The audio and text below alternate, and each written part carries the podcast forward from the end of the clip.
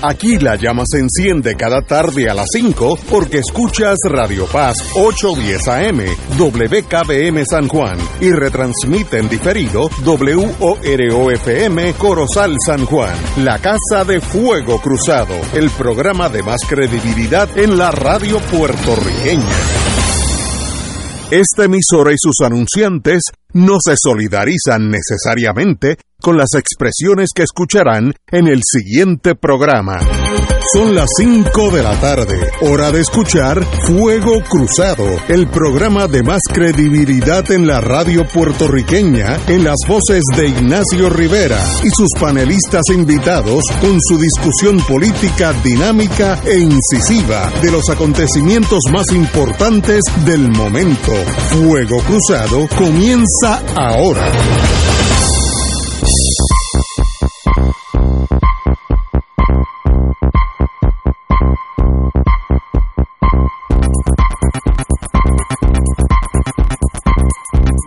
Amigos y amigas, hoy es viernes, viernes social, amigos y amigas, qué bueno que estamos aquí.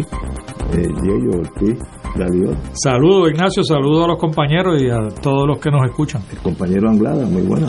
Gracias por la invitación, Ignacio. Eh, eh, y Alejandro Torres y Rivera. el, el- el bateador designado para algunos programas. Sí, no, eh, pero algunos ya se está tornando eh, completo, pero esa es la vida. Eh, bueno, empezamos con Fuego Cruzado. Eh, hay una noticia que nadie la ha tocado, por tanto yo voy a empezar con ella, y es que la, la judicatura defienden su aumento de sueldo. 20 años han, yo no sabía eso, han esperado los jueces de la rama judicial por una revisión salarial. Hace 20 años que no les revisan su sueldo, por tanto, el sueldo que tenía hace 20 años 100, hoy es 60. Sí, y estoy siendo liberal, puede ser menos. Y quiero decir que si alguien merece eh, que ganar el dinero que trabajan, yo, yo sé que, que los jueces estatales trabajan muchísimo, algunos tienen, yo no sé cómo un juez puede ver 17 asuntos criminales en una mañana, eso para mí es un misterio, yo, yo- bueno, yo, yo, yo no dormiría. Y hay casos cuando uno llega allí que la fiscal la fiscalía tiene 17 cosas, eh, este, varios asuntos legales que el, el, el juez tiene que intervenir, fianza, reducción, etcétera, etcétera. Y no tienen ayuda. Un juez federal tiene por lo menos dos asistentes que son abogados de primera clase, bien pagos. Cuando digo bien pago, es bien pago. Y tiene un, un staff de cuatro o cinco secretarias o secretarios eh, es, es desigual y el trabajo de un juez federal no es tan voluminoso como el tabal de los jueces que están ahí en la línea de fuego. Yo quiero, eh, si quieren comparar, váyase a usted a ver regla 6, San Juan, un lunes por la mañana, Bayamón, Carolina, por ahí, y para que usted vea que ahí hay 200 personas con asuntos legales. Así que, y hace 20 años que no los revisan los sueldos. Yo creo que es muy meritorio eso, eh, eh, esa, ese pedido. Yo sé que estamos en cuestiones eh, económicamente estrechas, eso es cierto, no, no, no podemos decir que no, pero ha habido tantas derrochos de dinero en otras cosas, esos contratos de, consejería, que algunos de los cuales no saben, no se pueden aconsejar ni a ellos mismos. Yo creo que eso se puede considerar. Lo- los cabilderos de la estadidad, que ahí, ahí se van, no sé, medio millón de dólares o más. Tu, tu representante. Sí, algunos de los nuestros No, representantes. tus representantes. Sí, pero Me- Melinda trabaja mucho. Sí, sí, pero los Ah, y, jueces- Elisa- y Elizabeth.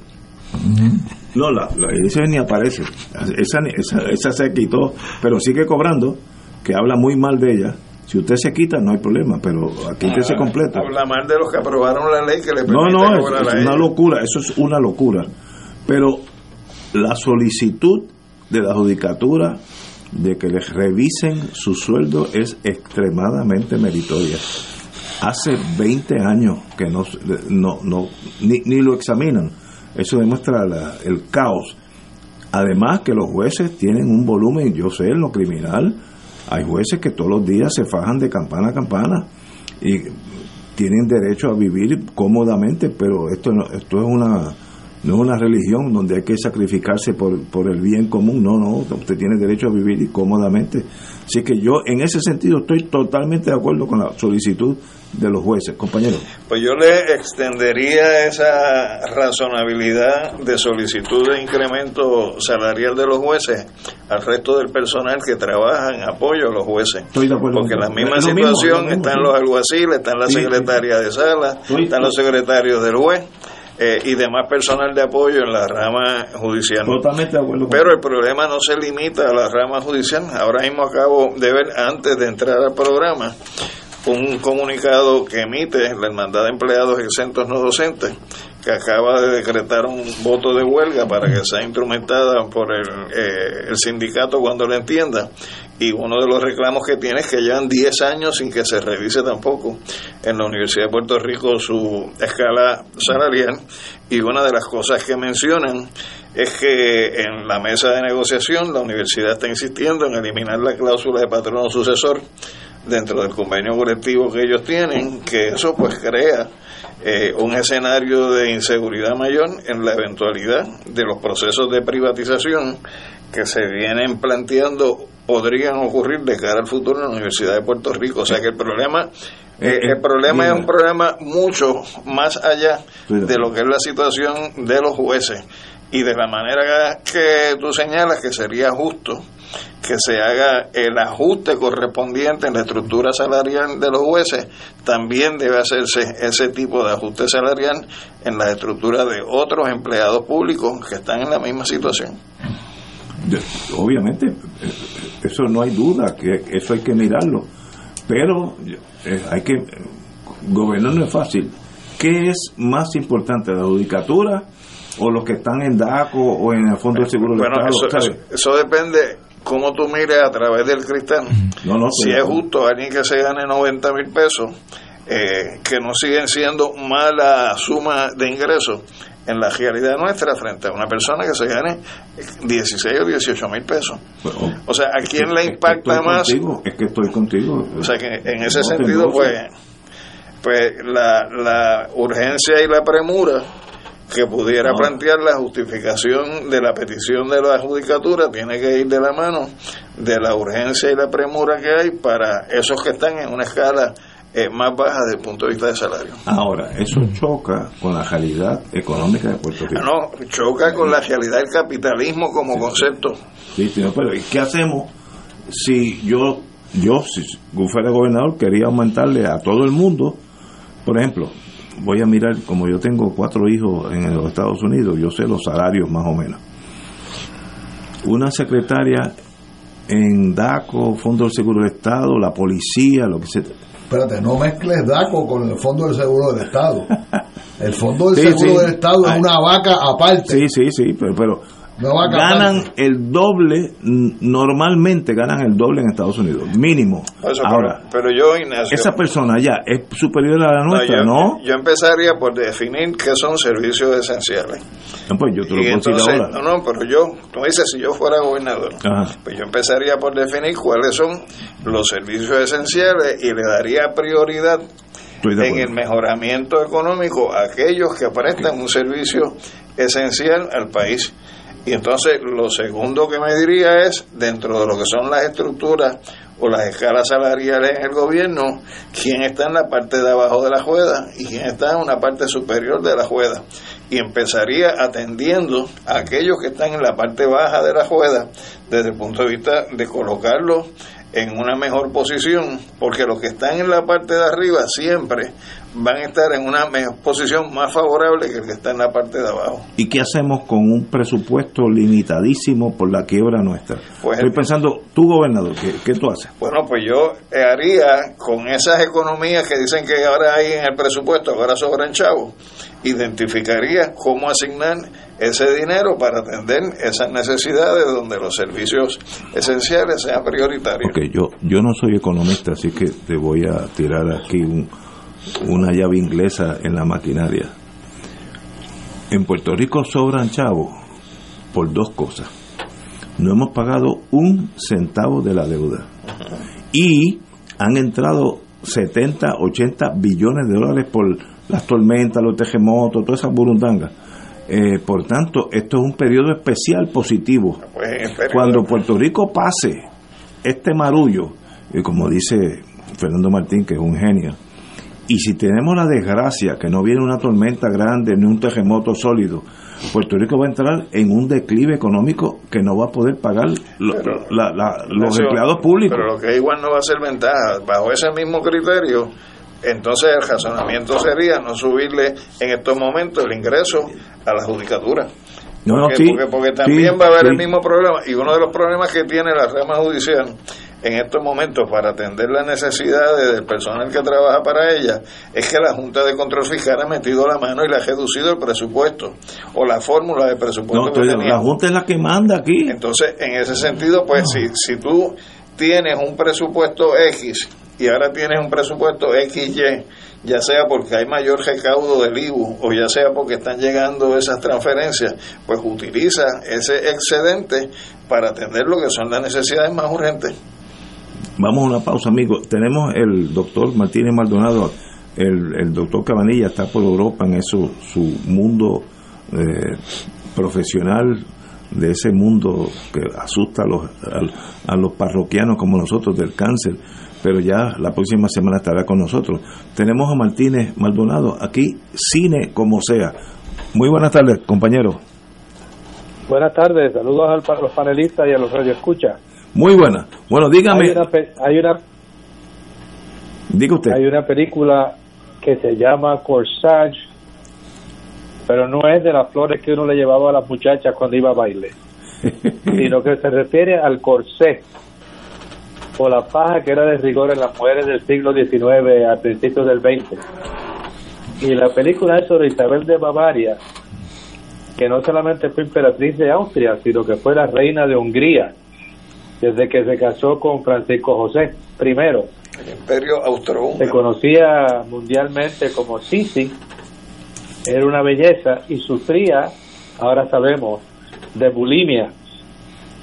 Eh, se pasaba apretándose el corsé porque no quería que su cintura fuera más de 19 pulgadas.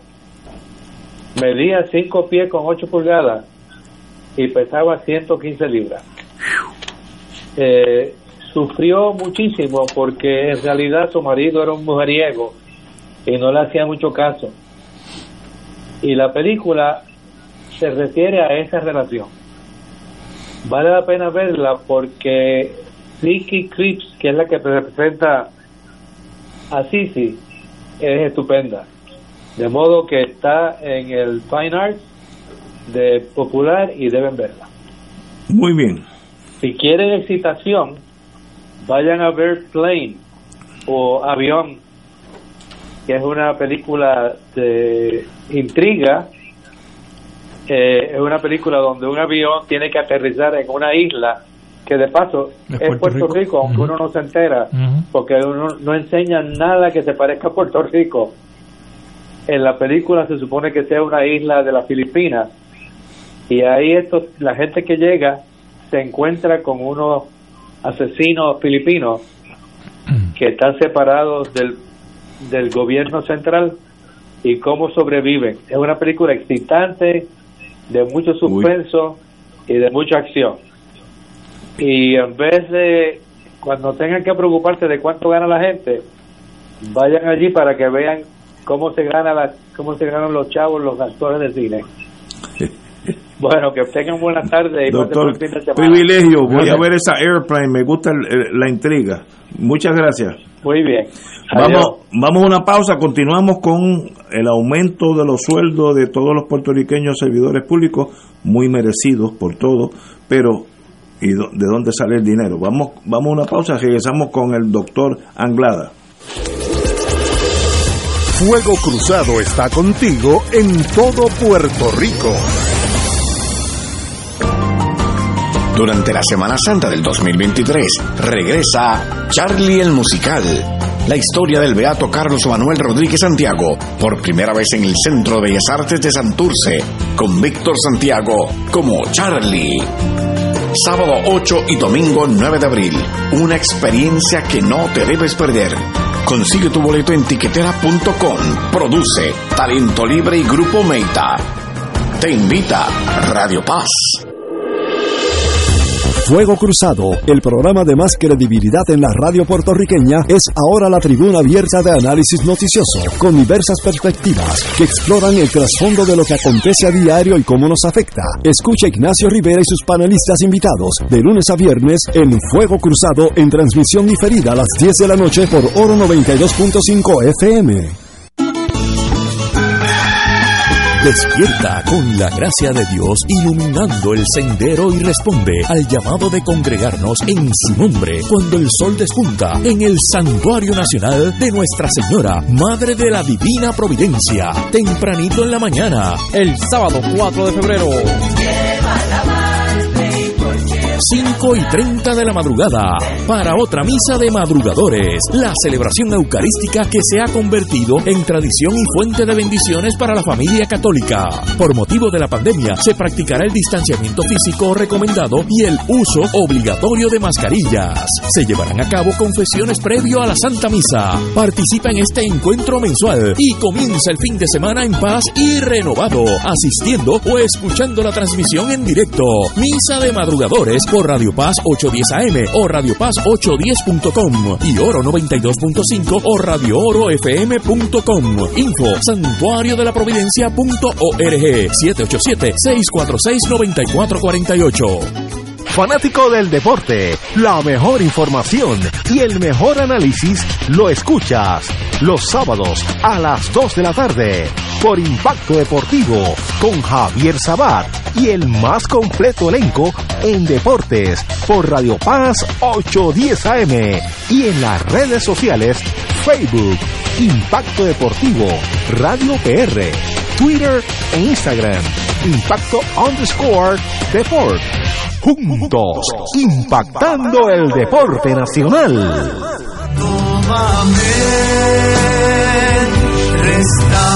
haz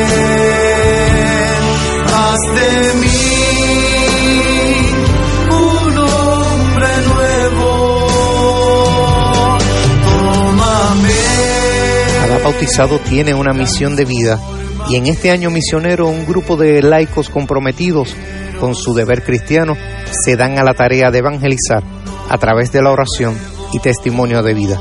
Todos los domingos de 7 de la noche a 8 y 30 de la noche en su programa Haz de mí un hombre nuevo por Radio Paz 810 AM, auspiciado por Productos Prico. Come saludable y rico con Prico. Igualas.com, servicios de contabilidad al alcance de su bolsillo.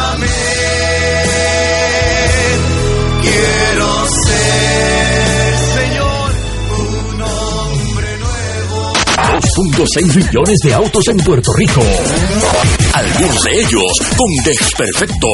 Autocontrol. Tu carro. Tu mundo. Tu mundo. Tu mundo. Ahora, de 12 del mediodía a 3 de la tarde. Por Radio Paz 810 AM y Radio Paz 810.com. Y ahora continúa Fuego Cruzado.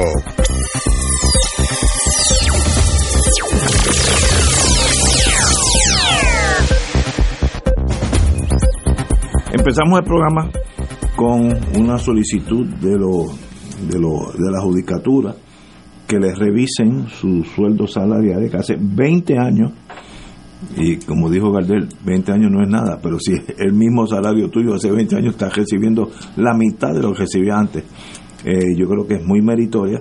Los jueces son importantes en una sociedad porque son los que dirimen los problemas entre unos y otros. Así que eso no es estar empujando papeles allá en DACO o de carreteras, que yo caigo en el mismo boquete, pero no me pasa gran cosa. Yo creo que es una de las prioridades del sistema. La policía es otra, medicina es otra, educación es otra. Qué difícil es gobernar cuando no hay dinero, compañero. Mira, Ignacio, este tema de, de los salarios de la judicatura en Puerto Rico, a mí me gustaría conversarlo desde un punto de vista bien ecléctico.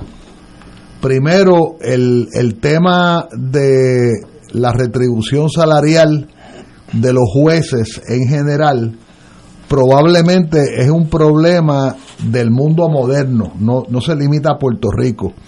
Este mismo reclamo lo tienen los jueces federales a nivel de Tribunal Supremo de los Estados Unidos, con el caveat de que en Estados Unidos un juez federal gana aproximadamente un cuarto de millón de dólares al año sin tomar en cuenta otras eh, otros otros beneficios. La única diferencia es que Estados Unidos tiene una fabriquita de dólares, que Estados Unidos fabrica sus propios Y dólares. es un imperio. Nosotros no tenemos maquinita de fabricar dólares. Lo segundo que yo quiero decir es que por supuesto que hay jueces que son este, muy sacrificados, que son muy abnegados, etcétera. Sin embargo, sin embargo, yo me cuestiono si en Puerto Rico hacen falta el número de jueces que se que se que se juramentan en este país anualmente. Hasta donde yo tengo entendido, por ejemplo, durante la gobernación de Fortuño, y eso yo no creo que haya cambiado ni para adelante ni para atrás, hay una, hay, una, hay una fila permanente de ciento y pico de abogados solicitando para ser nombrados a jueces por el gobernador que sea, en el caso del PNP, eh, eh, Tomás Rivera Chat tenía que estar de acuerdo. Y me consta que por virtud de Tomás Rivera Chat se quedaban fuera gente, gente valiosa. Sin embargo, sin embargo, este, yo creo que en Puerto Rico hay demasiados de muchos jueces y creo que hay demasiados de muchos fiscales en general y creo y creo seriamente que un trabajo de la seriedad de un juez o de un fiscal no deberían haber los horarios limitados, lo que se llama en la literatura 9 to 5. Yo no apoyo eso. Yo creo que un juez o un fiscal tienen que trabajar hasta donde tengan que trabajar. Este, a mí me da y- y- y- y percibir que un juez ve 17 casos en un día, eso depende, porque si 16 de los 17 son prórrogas, es concediendo prórroga, concediendo prórroga, en otras palabras, tontería, eso no tiene mayor mérito. Una de las razones por la cual, ¿verdad? Yo puedo estar equivocado, me alejé de la, de la práctica estatal es porque uno perdía todo el día y cuando finalmente llamaban el caso de uno, eran las 12 menos cuarto, entonces el juez te miraba y te decía, compañero, es que hay un memorando de la- del juez presidente de que la- la- las compañeras de sala tienen que almorzar. Es que estamos hablando del sistema. Bueno, yo estoy hablando del que se sistema. puede mejorar, no hay duda. Y estamos hablando de hace 20 años. Si tú ganabas 100 dólares, ahora ganas 50. ¿Debe ese juez estar sujeto a eso o debe ser considerado? Pero es que yo no he terminado mi, mi planteamiento. Otro planteamiento es, y esto es novel y es controversial, lo que voy a decir. Aquí nos pasamos todo el tiempo hablando de los seres humanos privilegiados que tienen salario garantizado por 30 años. Yo no tengo salario garantizado por 30 años. A mí nadie me garantiza nada. Ni me garantiza vacaciones, ni me garantiza jubilación, ni me garantiza aumento de sueldo. Pero es que tiene que ver eso con la No, judicatura. yo lo estoy planteando a propósito. Porque lo que yo estoy planteando es, y yo sé que Alejandro no va a estar de acuerdo y quizás nadie esté de acuerdo con, yo- con lo que yo estoy planteando. Lo que yo estoy planteando es que a pesar de que los empleados públicos en general son sacrificados, mi padre lo fue, le metió 31 años al gobierno, 31 con un grado de ingeniero del colegio de Mayagüez. Pero lo que yo estoy planteando es que tenemos que tener cuidado, tenemos que ser cautelares de que los contribuyentes, los poquitos contribuyentes que hay en Puerto Rico, léase los poquitos que trabajamos, que abonamos al erario en Puerto Rico, estamos todo el tiempo resolviendo el problema a todo el mundo. Y sin embargo nos quedamos sin nada. Yo no tengo vacaciones. Si tú fueras gobernador, ¿qué tú harías? Con, con esa, esas... Bueno, lo primero que yo haría sería no, no, no- no No. nombraría tantos jueces como los hay. esta es la primera. Eso es para empezar. No nombraría tantos fiscales como los hay. Y número tres, trataría de generar un compromiso mayor con el bien público.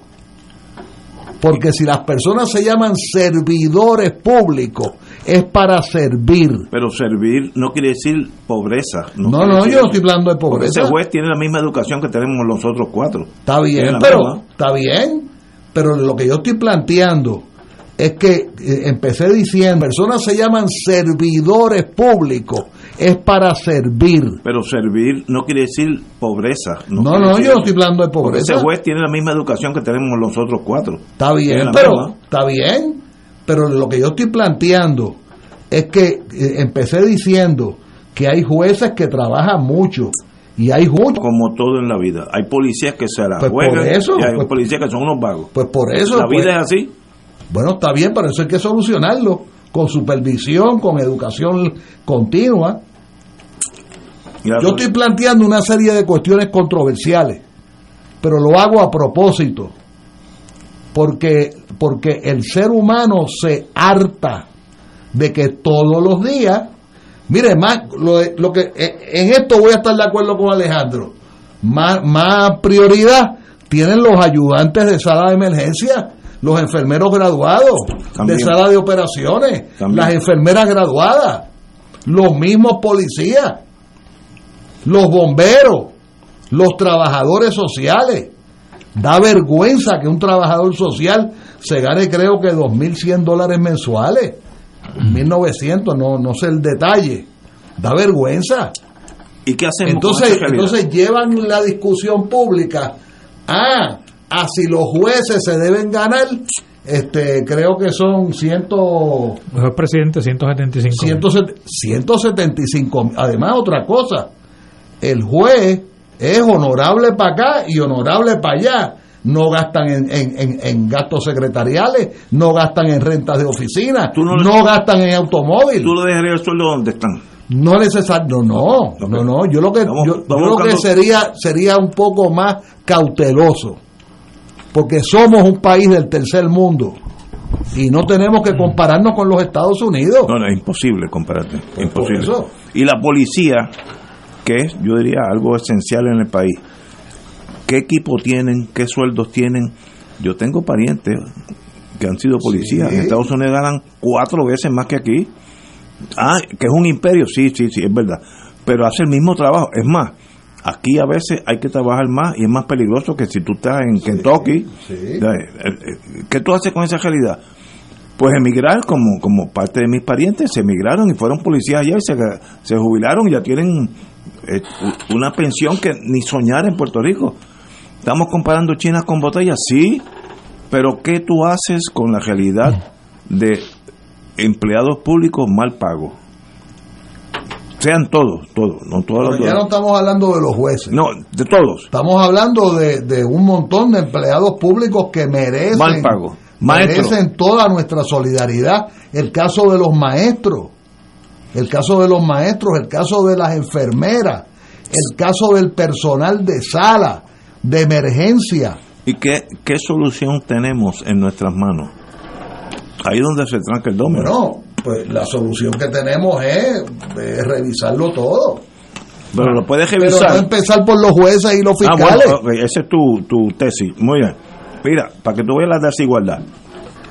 Yo tengo en mis manos una solicitud de Maryland, Charles County Public Schools, que está buscando maestros bilingües, empezando con cero experiencia.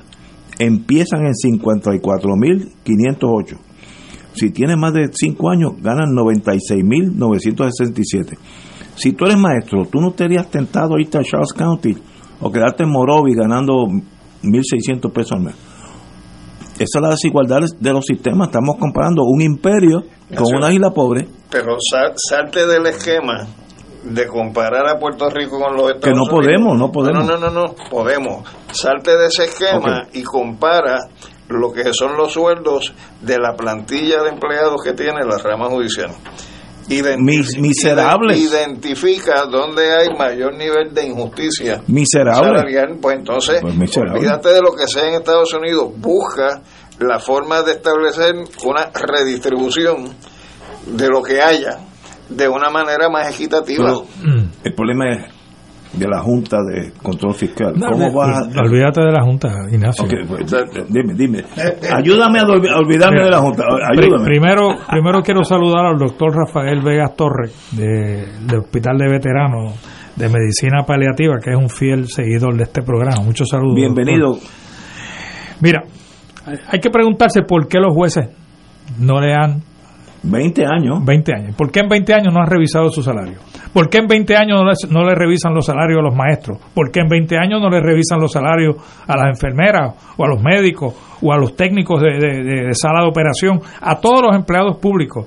Porque el gobierno ha sido negligente en no establecer un sistema uniforme de retribución y clasificación. Porque en el gobierno federal, cuando tú pasas X número de años, el paso es usualmente automático. Sí. Tú llevas tres años de abogado tres, pues pa- pasas a abogado cuatro, porque existe la clasificación y está establecido el salario que te vas a ganar como abogado cuatro. Pero aquí no hay eso, y si lo había, se lo tiraron al zafacón.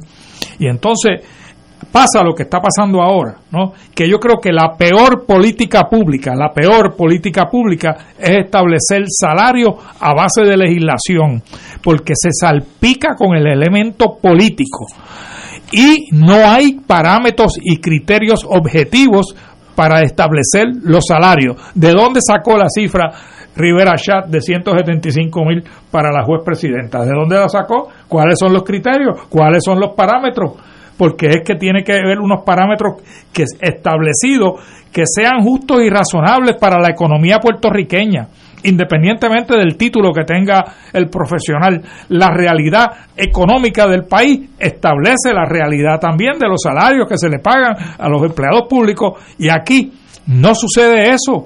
A los empleados, a los maestros que hablaba Rafi, le subieron los, los, los otros días, le subieron de nuevo por legislación por legislación es mala política pública, porque el criterio político es el que establece entonces los niveles de salario que se le va a pagar a ese profesional en determinado momento. Y entonces esos empleados se ven hasta cierto, hasta cierto punto, no totalmente, eh, agradecidos a ese político y posiblemente es inclinado al darle el voto en las próximas elecciones. Y eso es pésima política pública.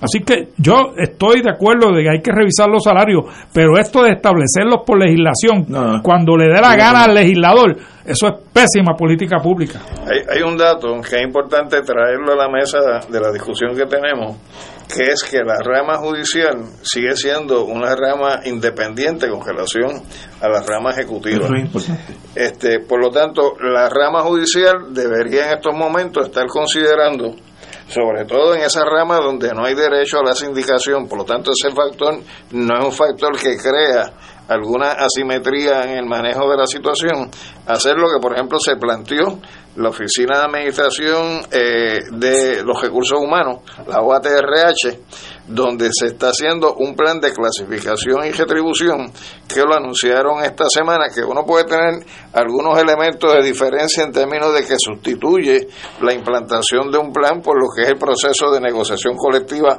que aquí lo han atropellado, pero ciertamente, por ejemplo, en este plan se redujeron eh, de 22 mil clases de puestos que había en la rama ejecutiva a 1.500 puestos.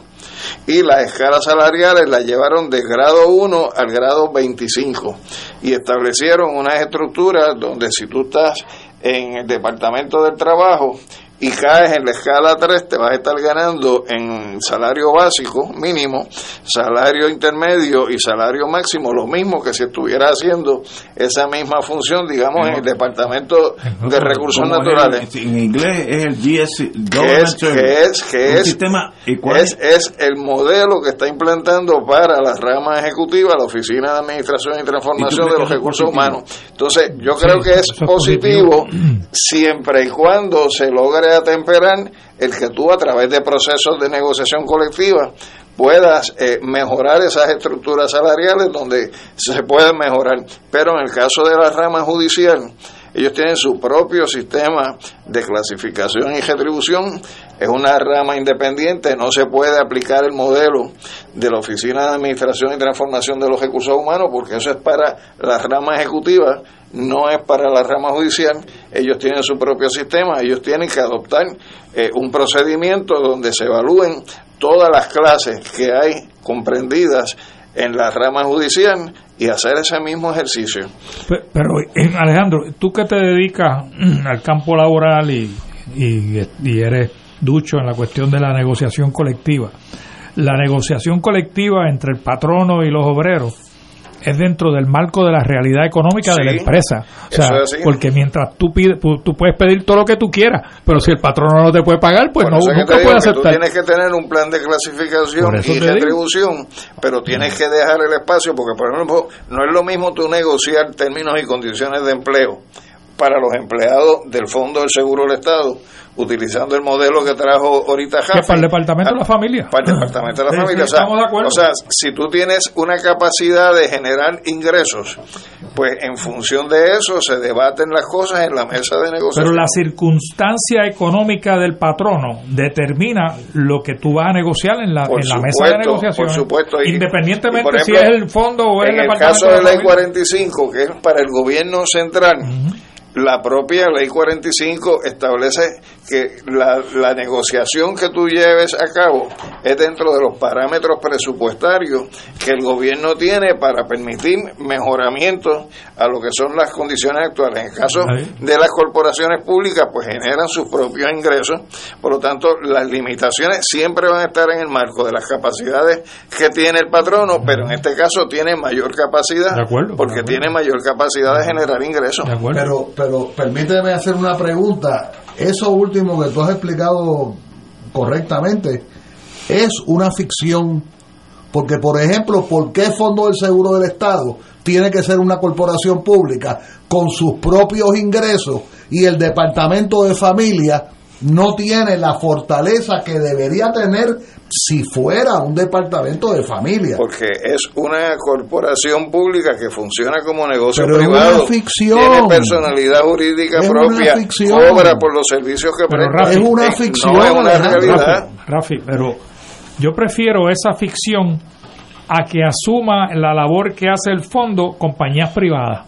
Porque, No, no, está bien. Porque vas a sacarlo No, no, no, totalmente no, no, está perfecto, del mercado. ¿no? Está perfecto, pero lo que yo te quiero plantear es que es una eh, eh, es una es una desigualdad Sí, pero, que la que la corporación del Fondo del Seguro del Estado tenga una escala de salario y que el departamento de servicios sociales por mencionar uno Pero- o de educación tenga otra Pero- estructura pero de, la, de- la de- salario. es que el presupuesto del Departamento de la Familia o de Servicios Sociales, si fuera el caso como se llamaba antes, depende del presupuesto del Fondo General. En el caso de la corporación del Fondo del Seguro del Estado, Es no depende, es como una corporación eh, autónoma. genera sus propios ingresos. pero de, de- de- desarrolla su propio presupuesto a base de un estatuto de la ley de lo que de lo que el- la criatura legislativa el, obligó al, al patrono a pagar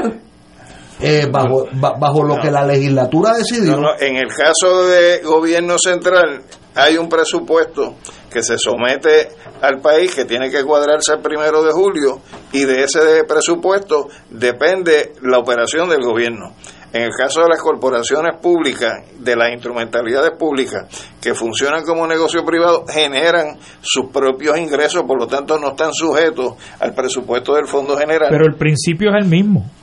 O sea, tú negocias o tú estableces salario A a, base de de las tu- circunstancias de económicas la capacidad. Pero es que de, de cada, de cada agencia. Ya yo planteé mi punto. No, no, yo- Yo y- planteé y- mi y punto. bien planteado. Lo que yo estoy planteando es que, ejemplo, el Fondo del Seguro del Estado o la Autoridad de Energía Eléctrica o la Autoridad de Acueductos y Alcantarillado surgió del erario de los contribuyentes.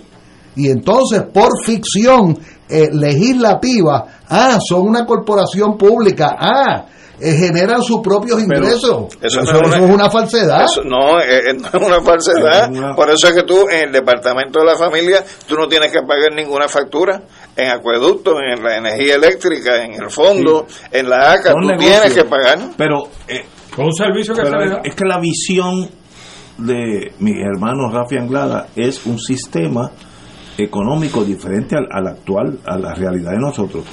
En el sistema capitalista, energía eléctrica, que la quebramos nosotros, pero funcionaba autónomamente. Nosotros, mucha gente. No, no. Sí, nosotros los Todos puertorriqueños. nosotros, todos nosotros. la- Nosotros la quebramos. sí. La quebraron dos o tres. Bueno, Bueno, está a- bien. A nombre de nosotros. A nombre de nosotros. El Fondo de Seguro del Estado, mañana yo puedo privatizarlo. Pero Eh, yo no eh, estoy pero- planteando que se privatice Pero nada. En el mundo tuyo, todos esos empleados públicos estarían en el mismo, en el mismo eh, equipo, que tal vez sea la, la realidad, eh, eh, y ganarían proporcionalmente iguales. Es que En yo este no veo la diferencia de un conserje del Fondo del Seguro bueno, del Estado no. y un conserje del Departamento de la Pero Familia. un conserje en la General Electric gana siete La veces única más. diferencia es, ah, es que es que la lucha de los pueblos, la lucha del sindicato. Sí, pero eso es una ficción. Bueno, No, eso es una no ficción. Es una realidad y es más demoledora que cualquier teoría. En, en, en otros sistemas económicos socialistas, todo el mundo está en el mismo plano. En este sistema, hasta que lo cambiemos, lo cambien ustedes, yo- No. yo, yo, sigo con el mío. No. es, es- es- es- es stratified, es, es por, por estrata. Y si tú trabajas para, para energía eléctrica, ganabas cuatro veces más haciendo el mismo trabajo que hacías en DACO. Cuatro veces Y más. con mayores beneficios. Y con mayores. Bueno, Si tú estás de acuerdo con que cambien o revisen el sistema de salario de los jueces, debe de también de estar de acuerdo que revisen el sistema de retiro de los jueces. ¿ah? También. Porque no ha- yo no veo ninguna justificación a que un juez del Supremo se retira con el salario completo, sin alterar. Y los si otros se no. gana 125 mil pesos, sigue. sigue ganando Y- 120. y- y no solamente él, se muere el juez y la esposa o esposo continúan con el mismo Eso retiro. O sea, yo, yo no veo por qué tiene que haber esa élite Porque económica dentro del gobierno de Puerto en Rico. eso entra la política partidista y los intereses creados. ¿sabes? Nosotros no vivimos en un mundo urbana, tú sabes que todo es perfecto. Pero hay que Ahí hay lo- también. lo- claro, y hay, entonces hay que reformular y revisar muchas cosas, muchas cosas. De hecho, cuando eh, dio Mira, la hay que administración de, revisar todo completo. Cuando se dio la administración de García Padilla, García Padilla atacó los tres sistemas de retiro principales, el de los maestros, el del gobierno central y el de la judicatura. El del gobierno central lo pasaron por la máquina de moler carne y sencillamente este, o sea, le quitaron el concepto de las pensiones definidas con aportación del patrono y del empleado por el equivalente a un 401k. En el caso de los jueces, se levantó por parte de la judicatura eh, a través del caso que se llevó ante el Tribunal Supremo precisamente, que eso es como uno bailar en la casa del trompo, ¿no? De que no se podía este, trastear ese sistema porque tenía una protección constitucional eh, y que eso era lo- esa protección era lo que garantizaba la independencia judicial. Que ellos se creyeron eso. En, no, en el caso de los maestros fue porque se tiraron a la calle y lograron demostrar en el proceso evidenciario que habían medidas menos onerosas que lo que se pretendía hacer por parte de la administración de García Padilla y en ese sentido prevaleció ese sistema de retiro hasta ahora que con el proceso de la quiebra del gobierno eh, en la corte de la juez Taylor Swain se tomó una decisión de que el gobierno sí podía, dentro de un plan de reestructuración de la deuda del país, eh, cambiar eh, el, el esquema del sistema de retiro. Eso fue a Boston. Boston confirmó. El Tribunal Supremo Federal se negó a revisar y por lo tanto ese es el estado de derecho que hay ahora mismo, que de hecho quien llevó ese caso fue eh, Emanueli, Sí, sí, lo sé. que lo ha Eh, discutido aquí. Pero, señores,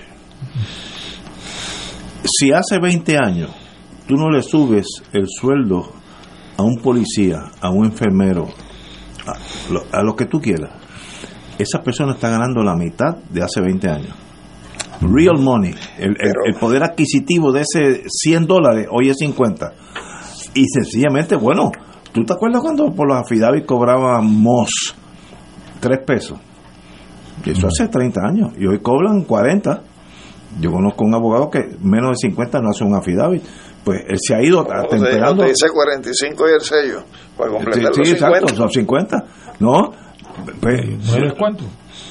Los médicos, hoy tú vas al dentista y te haces cualquier sangana y, y sale cuatro veces más lo que hace 40 años pero muy bien, porque él tiene cuatro veces más gastos. Esa lógica es correcta, Ignacio. Lo que pasa es que cuando tú enfrentas la realidad que hay alguien que se ganaba 90 y se sigue ganando 90, está ganando la lo que es la realidad, que son 45, que frente a la realidad del que se ganaba 2000 y ahora producto de esa misma ecuación son mil, pues hay un elemento de inequidad mayor para el que menos gana. Por lo tanto, en ese sentido, tú tienes que hacer eh, un, una propuesta de reestructuración de lo que fuera o lo de lo que va a ser eh, la nueva estructura de retribución, tomando en consideración no meramente el que está arriba de la juega, sino cómo tú vas a darle ese mismo nivel de equidad al que está en, la parte de abajo. y, el ejercicio para revisar los salarios no puede ser a base del más que grite ¿no? y el más que tenga votos. más lo necesite. Y que más votos tenga. Por ejemplo, los maestros son un montón de gente. Mira. Y las enfermeras también. Así que tienen mucho peso político cuando van a la legislatura a pedir aumento. Una enfermera en emergencias médicas, que son los que deciden quién vive y quién muere, esa, esa señora, tú tienes que tener un sueldo que ella se sienta cómoda porque ella está decidiendo todos los días. A mí me dijo un médico, familia, que ya, ya se retiró, que dijo que las enfermeras, cuando tú estás en emergencia médica, la, ellos tenían unas, unas señales, las enfermeras, que te decían, bueno, el Alejandro, el doctor Alejandro Torres y Rivera, ella te hacían una señal y dice, no, no, gastes tiempo en este, que este se va a morir. Mírate Anglada que se va a salvar. Y, y ellos tenían poco tiempo. Esa señora vale su peso en oro. Como en la queja que le ponían sí, En la frente. Pero, pero pues, ah, que gana cuatro veces menos si estuviera en Florida. Eso es realidad, pero aquí hay que hacer, tratar de hacer justicia salarial a todos. Que no se pueda, no se puede, pero que, la gente sepa. o, la que se pueda para todos. Exacto, la, otra forma de ver Un poquito para todo el mundo. Vamos a una pausa, amigos.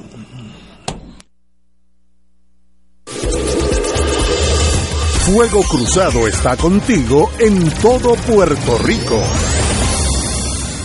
La Compañía de Turismo de Puerto Rico y Goya presenta a Eduardo Villanueva y Yesenia Cruz en 25 y los que faltan, el espectáculo más completo para el amor y la amistad. Y con ellos, Odilio González, Íbaro Jazz, Aidita Encarnación, Rafi Escudero, Mapellé, José Juan Tañón, Jacqueline Capó, Jesús Algarín, Soneros y Trovadores, dirige Edwin Colón Sayas, domingo 12 de febrero, 4 de la tarde, Teatro Municipal de Calley, boletos en prticket.com. Radio Paz te ofrece el mejor motivo para levantarte temprano y disfrutar el comienzo de un nuevo día de lunes a viernes con Enrique Liboy y Radio Paz en la mañana. La dosis perfecta de noticias, deportes y éxitos musicales de todos los tiempos, humor y curiosidades, calendario de actividades y tus peticiones musicales por el 787-300-4982. Conéctate con el 810 AM de lunes a viernes con Enrique Liboy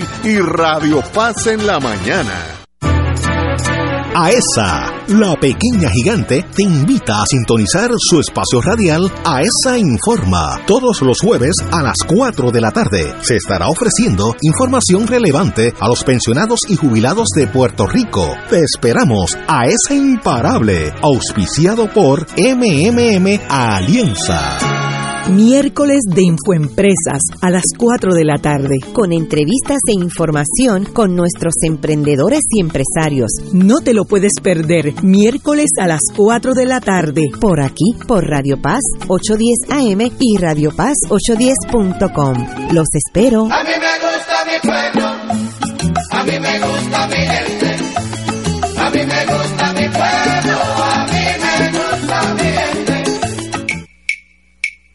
De todo un poco, con Manolo Almeida, el más ameno en tus mañanas por Radio Paz 810 AM. De martes a viernes a las 9 de la mañana. Notas positivas, salud, ambiente, negocios y entretenimiento.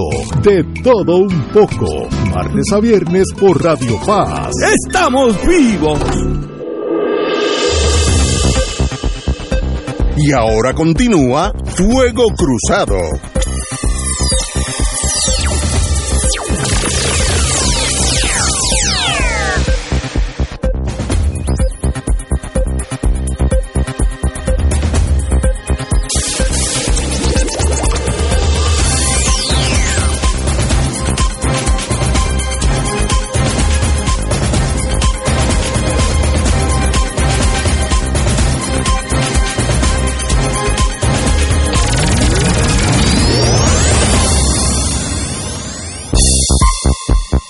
Cositas bonitas. Yo creo que esto es una, una buena idea. Evalúan que los confinados, en otras palabras, presos, vayan al salón de clases para su maestría. Es una buenísima idea eh, y es una mejor forma de, salir de ese ciclo de la pobreza, como dicen en Latinoamérica. Estos señores, eh, estos señores que son de custodia mínima, eh, podrían, si, se aprueba esta posible legislación impulsada por la UPR, nuestro alma mater, eh, que le dieran un pase para a- acudir y hacer sus maestrías en la, en la área que ellos deseen, eh, eh, viendo como los halfway house en Estados Unidos, que tú sales por la mañana y regresas por la noche. Buenísima idea, no hay lado negativo en eso, en absolutamente nada. Yo no sé si la legislatura nuestra, que está bregando con tantas cosas tan importantes, tenga tiempo para hacer una cosa tan justiciera como esto. Alejandro. De hecho, eso ya no es un experimento, eso fue una realidad. Y tuvimos aquí en el programa en algún momento eh, la experiencia a través de profesores, que de hecho Rafi Bernabe cuando se le entrevistó, creo que fue el que trajo eh, el comentario de que parte de su experiencia había sido darle clases a confinados en un proyecto Sí, experimental me acuerdo- me acuerdo. de, de la UPR. Que había, que- que había empezado Pico. que, que sí, fue Fernando Picó quien, quien lo comenzó y que lo que hay que hacer es darle, darle concreción eh, a algo que experimentalmente ya se ha demostrado que, que se puede dar y fueron varios los estudiantes que en la colocación de grado última en la UPR fueron a recibir su grado allí eh, universitario. Excelente, eso es una excelente idea y no debe haber reparos. Yo no sé, el mundo político, mientras más vivo, menos los entiendo, pero yo creo que debe ser una idea que, que por su mérito pasa, deberá salir unánimemente en ambas cámaras. Bueno, se supone que sea uno de los pilares de nuestro sistema carcelario, ¿no? La rehabilitación del, del, del, del convicto. Y, y aquí sabemos que eso pues no ocurre. Ahí, ahí tú tienes un ejemplo, los trabajadores sociales en el sistema correccional. Yo no sé exactamente cuánto ganan, pero ese trabajador social correccional es importante. es el que decide si el confinado tiene custodia mínima o custodia mediana o custodia máxima.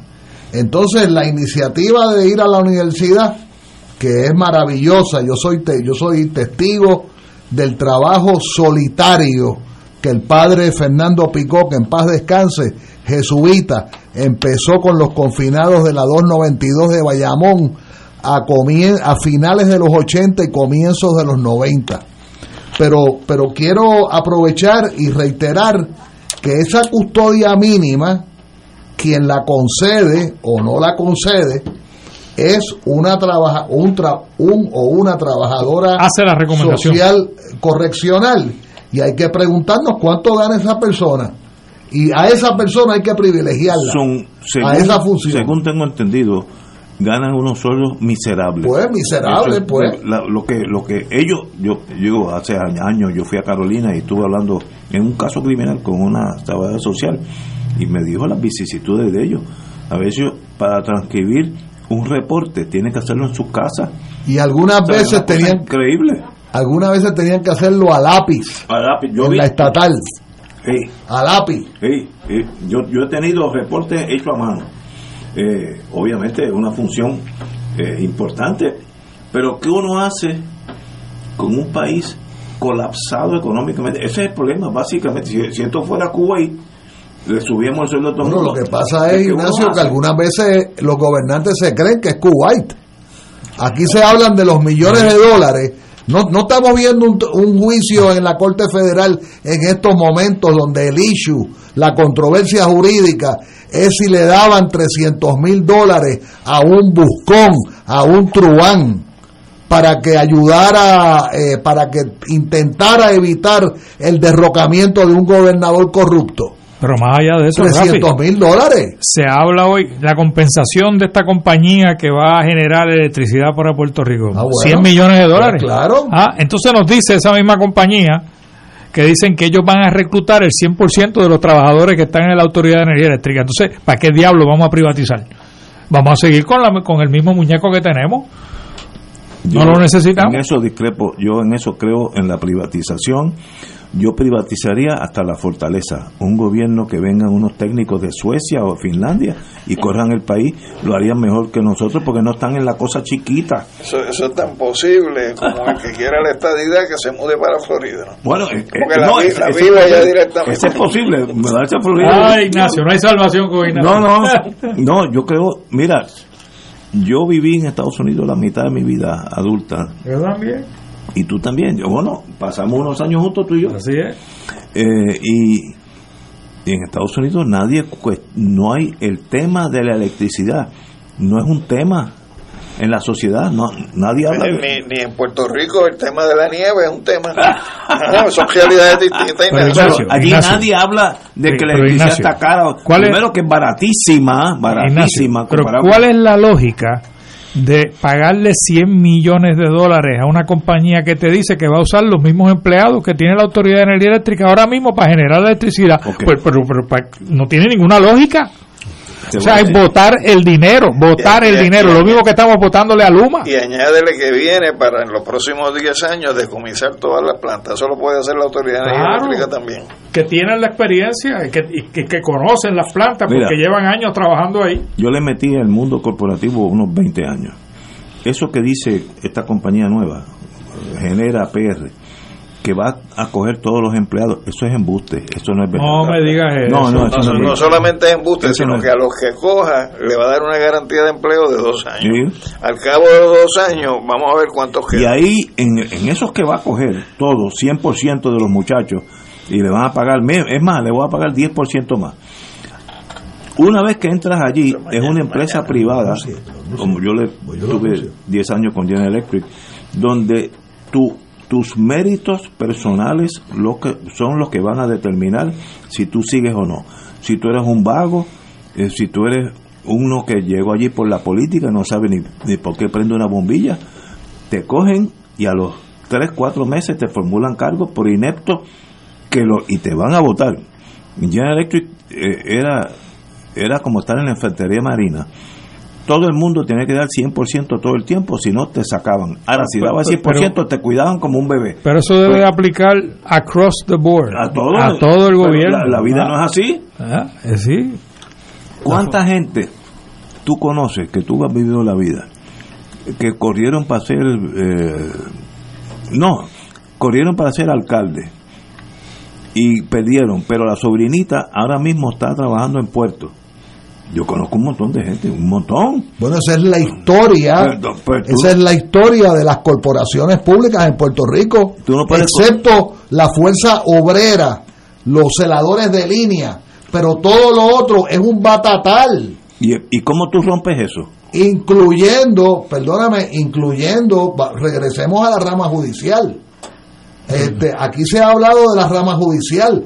¿Cuántos independentistas han, han sido nombrados a la judicatura en los últimos 50 años? Yo conozco uno. Romero Barceló nombró Aldo, uno, Aldo, mi amigo. que era su compañero de bufete, eh, nieto de José de Diego, el papá de Aldo- Reinaldo y de Aldo, Aldo Segurola don de Aldo Diego. Segurola de Diego, uno.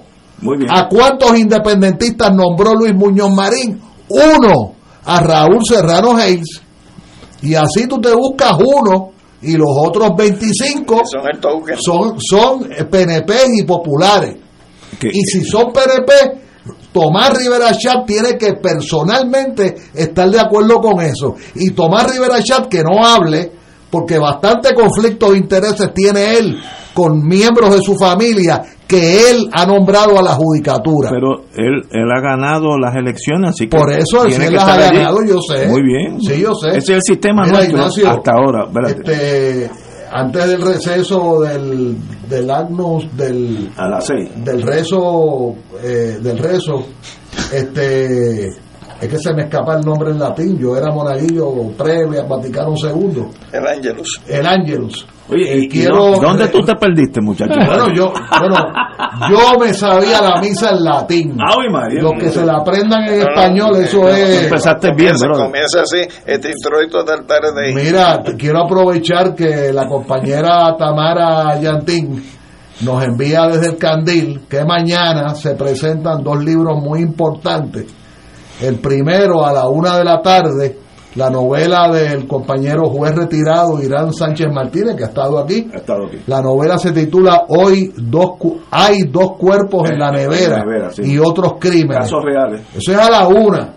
Pero a las tres hay otro personaje que presenta un libro que se titula Los fundamentos filosóficos del neoliberalismo, las modificaciones en la legislación laboral, la clase obrera y la doctrina del shock, la experiencia puertorriqueña. El autor está sentado a nuestra izquierda, don Alejandro Torres Rivera, es a las 3 de la tarde. Eso es mañana. Eso es mañana en el Candil, ¿Tú vas a en Ponce. Voy a estar y quien va a hacer la presentación del libro es una compañera periodista muy conocida por, por lo menos por Jaffe y por mí, muy bien conocida, que es la compañera Perla Franco.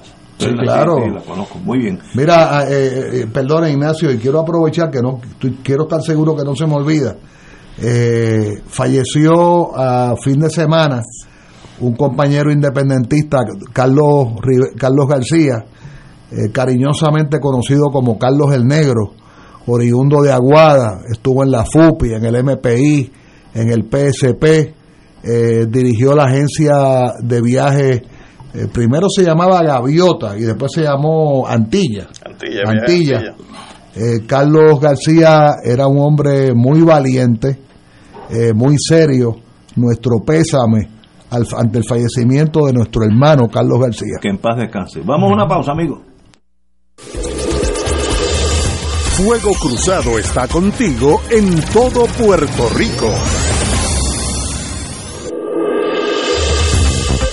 Aquí la llama se enciende cada tarde a las 5 porque escuchas Radio Paz 810 AM, WKBM San Juan y retransmite en diferido WOROFM Corozal San Juan, la Casa de Fuego Cruzado, el programa de más credibilidad en la radio puertorriqueña.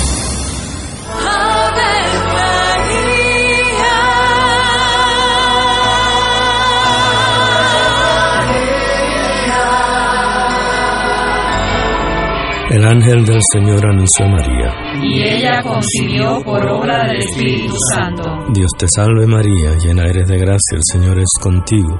Bendita tú eres entre todas las mujeres, y bendito es el fruto de tu vientre Jesús. Santa María, Madre de Dios, ruega por nosotros pecadores, ahora y en la hora de nuestra muerte. Amén. He aquí la esclava del Señor. Hágase en mí según tu palabra. Dios te salve María, llena eres de gracia, el Señor es contigo. Bendita tú eres entre todas las mujeres, y bendito es el fruto de tu vientre Jesús. Santa María, Madre de Dios, ruega por nosotros pecadores, ahora y en la hora de nuestra muerte. Amén. Y el Verbo se hizo carne. Y habitó entre nosotros. Dios te salve María, llena eres de gracia, el Señor es contigo.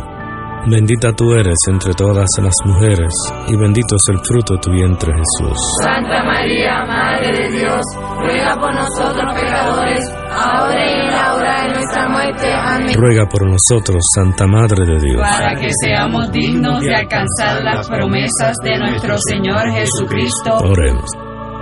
Derrama, Señor, tu gracia sobre nosotros, que por el anuncio del ángel hemos conocido la encarnación de tu Hijo, para que lleguemos por su pasión y su cruz a la gloria de la resurrección, por Jesucristo nuestro Señor. Amén. Gloria al Padre, al Hijo y al Espíritu Santo. Como era en un principio, ahora y siempre, por los siglos de los siglos. Amén.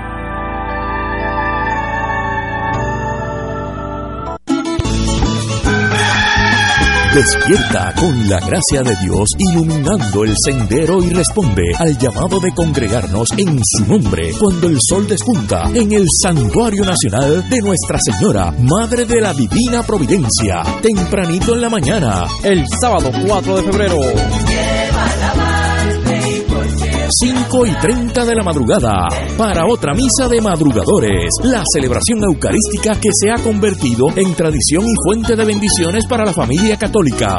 Por motivo de la pandemia se practicará el distanciamiento físico recomendado y el uso obligatorio de mascarillas. Se llevarán a cabo confesiones previo a la Santa Misa. Participa en este encuentro mensual y comienza el fin de semana en paz y renovado, asistiendo o escuchando la transmisión en directo. Misa de madrugadores por Radio Paz 810 AM o Radio Paz 810.com y Oro 92.5 o Radio Oro FM.com. Info santuario de la providencia.org 787-646-9448. Y ahora continúa Fuego Cruzado.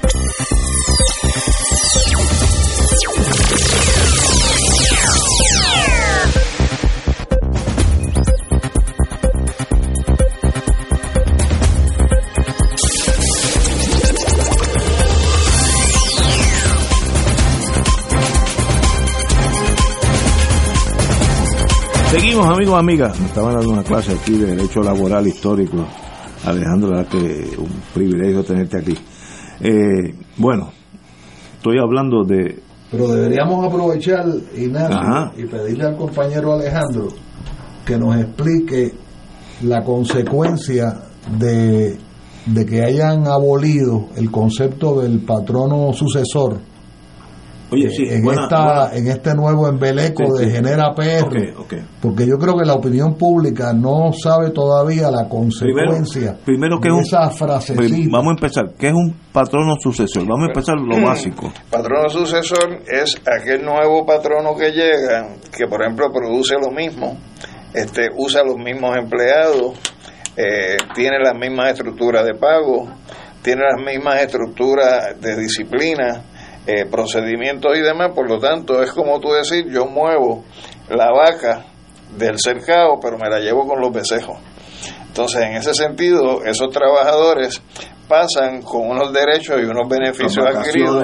Antigüedad, Correcto. sueldo. Entonces, ¿qué pasa? Si tú dices no hay patrono sucesor, Empieza quiere de decir que, que todo el que vaya a trabajar para ese nuevo patrono empieza en cero. Y al empezar en cero es la estructura de salario que te da quien te emplea, los nuevos beneficios marginales que te ponen, etcétera. Entonces, eso, en el caso de los que se fueron por la vía de la ley 180 y fueron a trabajar con Luma, pues les pasó lo mismo. Se reclutaron, se les dio su estructura de pago, perdieron los beneficios, la antigüedad, la estabilidad de empleo que tenían bajo el convenio colectivo de la UTIEN y empezaron nuevos.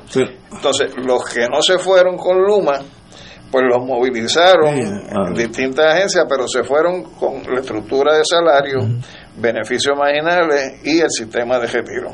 En este caso, el gobernador lo que ha dicho es, o lo que ha salido a reducir es, que los que se vayan a trabajar con este nuevo operador privatizador tienen una garantía de empleo por dos años. Y eso es así porque porque no son no hay un patrono sucesor. Por lo tanto, esa persona va a estar sujeto a evaluaciones. Es como si tuviera un, un periodo probatorio de dos años, al cabo de los cuales se puede disponer de la persona y la persona se fue sin ningún tipo de Pero- beneficio. Pero es que ahí hay intrínsecamente para el empleado eh, aquellos que están acercándose al retiro. Vamos a decir que yo no sé cuánto se retira el gobierno, 30 años, vamos a decir, me voy a inventar 30 años.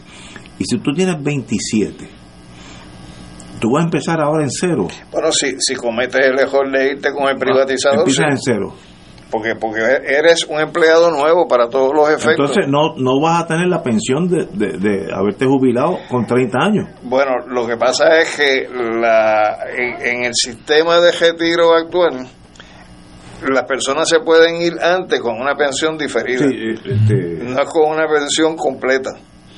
Y entonces, pues, la persona va a tener que estar tomando decisiones. decisiones difíciles. Aquellos que están en, la, en el margen de retiro es una decisión difícil. Pero el problema mayor no va a ser el individual, porque el individual va a tener la opción de decir, pues no me voy con el operador privado, me quedo con el gobierno, me van a poner en otra posición, pero bajo las disposiciones de la ley 120, que es una ley posterior a la ley 8, que es del 17, esa persona, eh, específicamente en la sección 15, de esa ley que es la de la que permite la privatización de la autoridad dice que se va con la estructura de salario beneficios marginales y aportaciones al sistema de retiro. Por lo tanto si yo estoy eh, cerca de la jubilación me quedo en el gobierno. me quedo en el gobierno porque me llevo eh, esos beneficios. Pero qué pasa la opera, o sea, la fase de operación, Ignacio, es muy distinto a la fase comercial porque en la fase comercial es servicio al cliente, este tú vas y Sí, te, sí, te llenan unos blancos o lo que sea. La operación de una unidad generatriz es un proceso Técnico. bien técnico, bien complejo. Entonces tú tienes unos operadores de la en las plantas, en las centrales generatrices, que tú no puedes sustituirlo, este, esa experiencia De un día para otro. de 15 o 20 años. Entonces, si ese que tiene más experiencia no se va, ¿a quién tú vas a traer a hacer esas funciones? ¿Cuál es el margen de los errores que se van a cometer en la operación de esa planta? ¿Cuántas calderas se van a salir eh, en, en la fase de la generación? Esa, esas calderas que se salen eh, crean unas situaciones donde el propio equipo se protege y se apaga. Y si se apaga te puede estar afectando la totalidad de la, de la, La generación, generación. a nivel isla. Entonces, me parece que yo no sé, aquí no se han dado contestaciones eh, por parte del gobierno a esas inquietudes o interrogantes. Y más cuando el director de la Autoridad de Energía Eléctrica, creo que escuché al señor Colón, creo que se llama él, Josué, Josué, Josué. decir que todas esas plantas en la parte operacional no todas tienen libretos, no tienen instrucciones. Es cuestión de, de, de, de unas experiencias, Sí, sí, sí. particularmente de esa de ese cal- de esa caldera o de esa planta en particular, que si no lo sigue haciendo los trabajadores que están allí, pues entonces pues, se puede apagar todo el sistema. Yo, yo- Entonces, la, perdón, la, la gran interrogante además es la siguiente. Si el proceso va dirigido a que en 10 años se cierren esas eh, 17 unidades generatrices, es decir, vamos a desmantelar la autoridad, ese proceso lo puede llevar a cabo los que están trabajando. desmantelar es un llame. Por eso, porque Eso lo hago yo. y entonces, entonces, desde el punto de vista de la operación, dime tú cuántos apagones se han producido por negligencia o falta de capacidad en la operación de generación eh, de los que son empleados de la Autoridad de Energía Eléctrica en esa, en esa fase. Aquí los problemas han surgido por otras razones. Pero todos nosotros vimos a Luma, que fue un ventetú, una especie de whitefish, no tan white, pero pero eh, parecido a whitefish. Greyfish. Sí, que llegaron sin conocimiento, mira lo que pasó, unos, unos apagones masivos aquí, montones. Ya van aprendiendo dónde queda el switch y la cosa y la luz y la cosa y, y el, y el generador que está dando problemas. Y añádele que si la idea es hacer lo que se hizo con Luma, que fue traer gente de los De Estados afuera. Unidos, Sí. de afuera, Que no saben. Pues esa gente de afuera no saben bregar con los equipos que hay No, aquí. no, Yo, yo, yo tengo una anécdota de esos clásicos. Y para llegar a Ponce, pues tienen, o sea, se les hace difícil. Primero averiguar dónde queda Ponce. Sí, sí, se les hace difícil. Cuando vino María, el viejo San Juan se, fue, se apagó dos, dos meses. Y entonces llegó un cruz de americanos en un camión antes de Luma. Y entonces me dijeron, "Guau, eh, donde yo estaba, el edificio mío tenía arriba una subestación. Entonces yo, ah, espérate, usted no hay luz, pues vamos a subir a, esta, a la subestación. Yo dije, no, no, la vuelta, vuelta. La subestación que nos da luz a nosotros no es la mía, es la que está encima de un restaurante. Debe ser el- Ahí no sí. la subestación, sino el, El generador. el- los generadores. Eh, eh, no, generador no, la No. subestación. eh, el- no es el hamburger, que- que- que- El transformador. el transformador, es- esa es la palabra. Quedan ahí en la fortaleza, yo los voy a llevar. Entonces yo, había un restaurante abajo, le pedí permiso y los americanos subieron.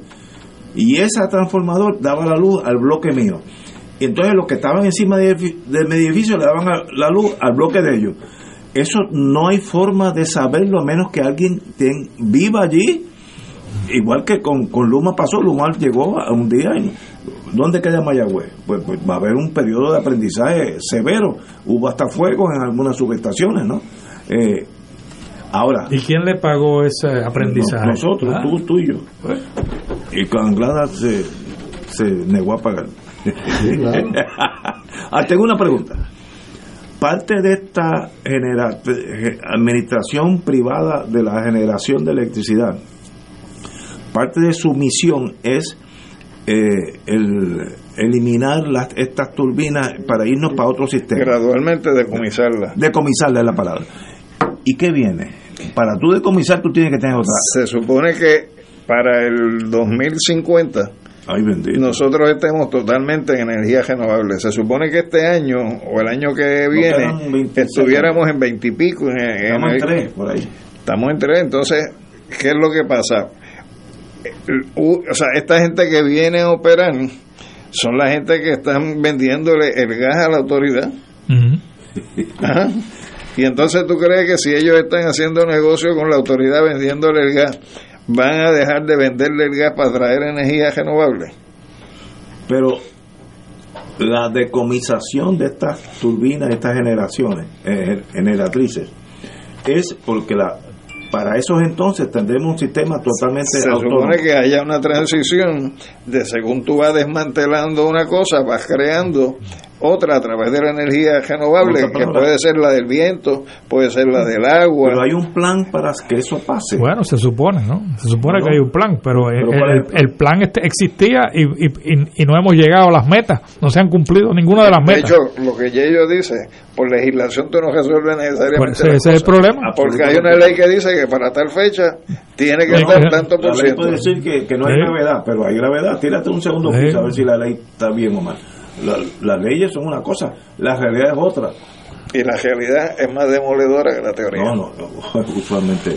Esas turbinas, las más jóvenes tienen 45 años, así que esas turbinas en algún momento... Pero ahí tienes que ponerle un asterisco, porque las centrales se construyeron hace esa cantidad de años, pero a través de los años Se le ha a dado se le ha dado y upgrade, o sea, se ha ido sí. mejorando, se ha ido cambiando, y por ejemplo, en alguna de esas turbinas que originalmente era funcionando a base de petróleo, Ahora están con gas. están con gas. Sí, sí, sí. O sea que en ese sentido, decir que tienen 45 años, tú puedes decir la planta tiene 45 años, pero las unidades se han ido eh, remozando con el paso de los años, con mantenimiento preventivo, con el mantenimiento que el fabricante exige que se le dé, porque tienen que sacarla de servicio para cada cierta cantidad de, de horas de, de- de uso. De uso.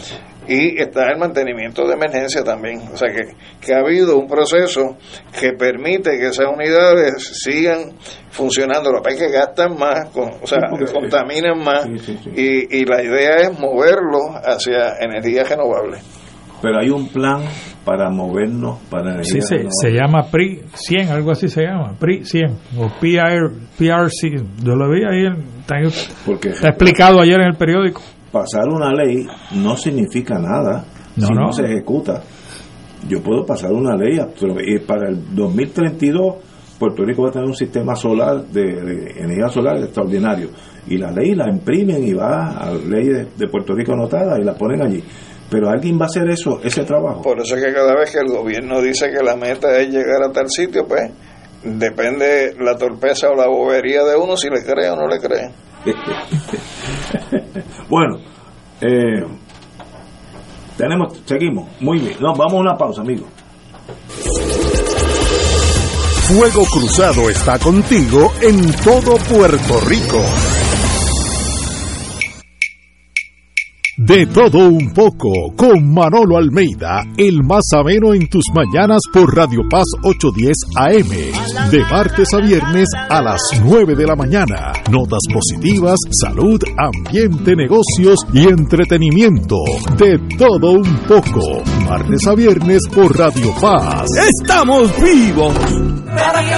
Te invitamos todos los domingos a la una de la tarde por Radio Paz 810 AM y los sábados a las 7 de la mañana por Oro 92.5 Cuidando la Creación con la hermana Lisi y sus colaboradores. Entrevista, mensajes educativos y dándole voz a grupos que ayudan a cuidar la creación en el mundo. Recuerda por Radio Paz 810 AM, una de la tarde, domingo, sábado por Oro 92.5 FM a las 7 de la mañana.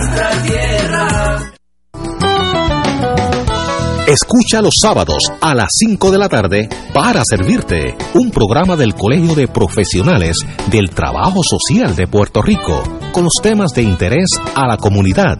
Recuerda, los sábados a las 5 de la tarde para servirte por Radio Paz 810. Todos los jueves Radio Paz y la Administración del Seguro Social te ofrecen un espacio informativo para orientarte y aclarar todas tus dudas sobre los derechos, requisitos y obligaciones para poder disfrutar de sus beneficios. Plantea tus preguntas por el 787-349-82 y conoce antes que nadie los detalles concernientes a cambios y nuevas regulaciones escuchando todo sobre Seguro Social con Víctor Rodríguez los jueves a las 11 de la mañana por Radio Paz 810 AM. Y ahora continúa Fuego Cruzado.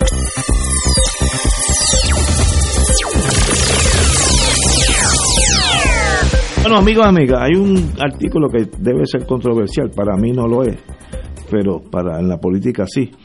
Eh, ¿Qué posibilidad tiene un plan de salud universal para Puerto Rico? Eso está discutido hoy en, el periódico Metro. Eh, la reforma de salud de los 90 se ha tornado en un sistema de salud costoso y sin fácil acceso a los servicios. Eso es absolutamente verdad.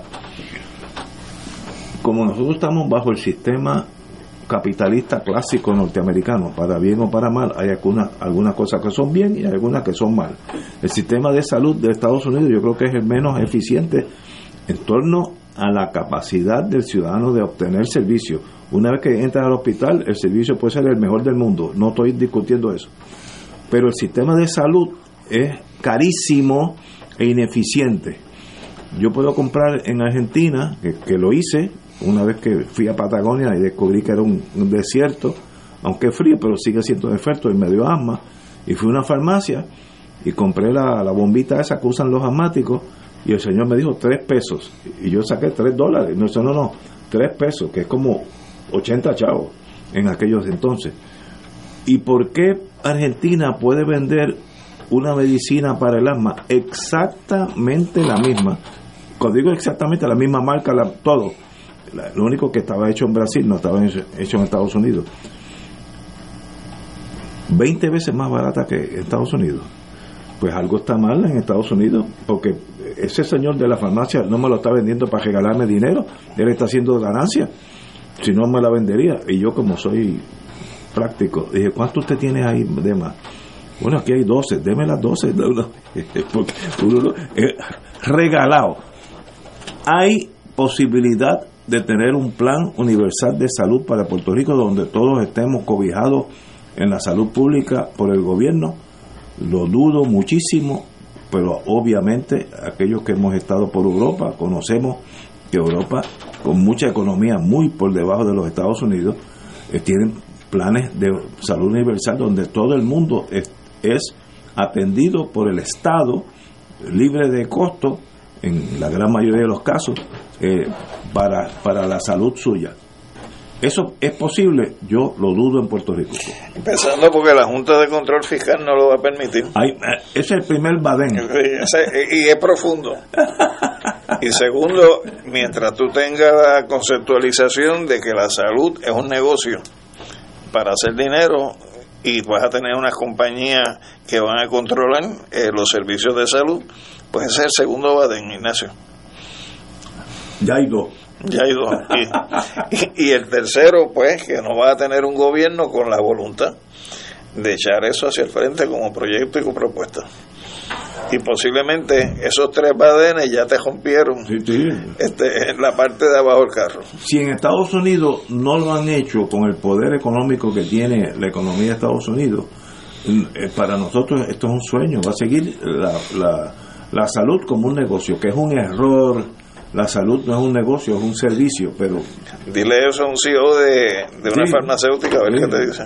que hacen billones en ganancia neta cada billones. No sé qué hacer. Yo creo que esto es una buena idea, pero no le veo futuro alguno. Compañero.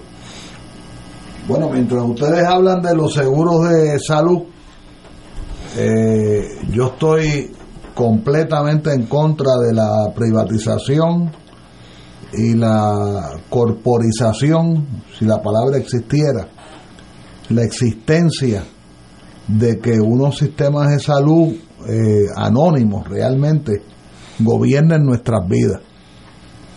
Este, ahorita me llamó a mí una señora para discutir el caso de un ser querido, de mi hermana. Yo trato de notificarle la condición de mi hermana y todo eso. Y me dice, ah, pero yo no le puedo decir los medicamentos que usa. Le dije, mire, a mí no me interesa que usted me diga los medicamentos que usa porque yo soy el que los voy a buscar. O sea, eh, uno vive eh, en esta cosa de que, de que la famosa ley IPA, que eso es otro, otro embeleco, que lo que ha hecho es, es que no te da información al ser querido, pero entonces la persona está enferma y la, y la corporación de, privada de salud eh, gobierna nuestras vidas. Yo mañana, por ejemplo, tengo que buscar un medicamento de los que yo uso y yo no tengo ninguna seguridad de que la compañía aseguradora autorice a la farmacia a dispensar el medicamento que mi cardiólogo ha ordenado que se me confiera. O sea, es, es una, es una total, eh, es una aberración. Eh, este asunto que narra Ignacio, los precios de los medicamentos en el capitalismo norteamericano eh, y los precios de la seguridad médica, la crisis hospitalaria que hay en Puerto Rico, eh, que se narra normalmente en la televisión, es una consecuencia directa, es una consecuencia directa del monopolio de las aseguradoras, de las llamadas aseguradoras de salud en Puerto Rico. Y, y- directamente el, el partido que abolió el sistema de salud pública en Puerto Rico y vendió los hospitales públicos, los privatizó, los vendió, le hace los regaló. Eh, la opinión pública sabe que hay políticos del PNP que terminaron presos federales por haber propiciado eh, la haber propiciado la corrupción regalando y semi regalando hospitales públicos.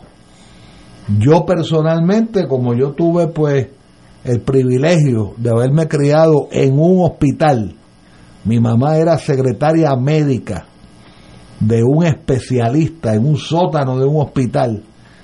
Para mí es parte de mi vida y en mi, en mi hogar el, el héroe de mi familia era mi abuelo, a quien yo nunca tuve el honor de conocer, el doctor Rafael López Nusa, que murió, murió pobre, con un diploma de Georgetown de comienzos del siglo XX, habiendo dirigido todos los hospitales que existían en Ponce, uno detrás del otro.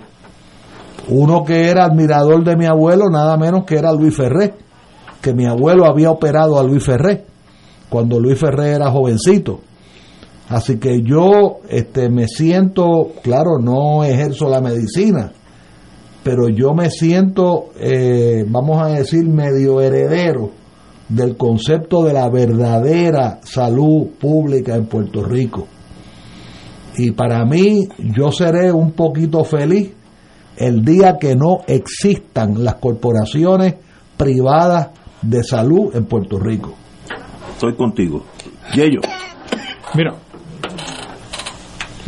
yo sé que hay una resistencia en Estados Unidos para establecer un sistema de salud universidad, universal porque le llaman con muchos sistema, sistema socializado.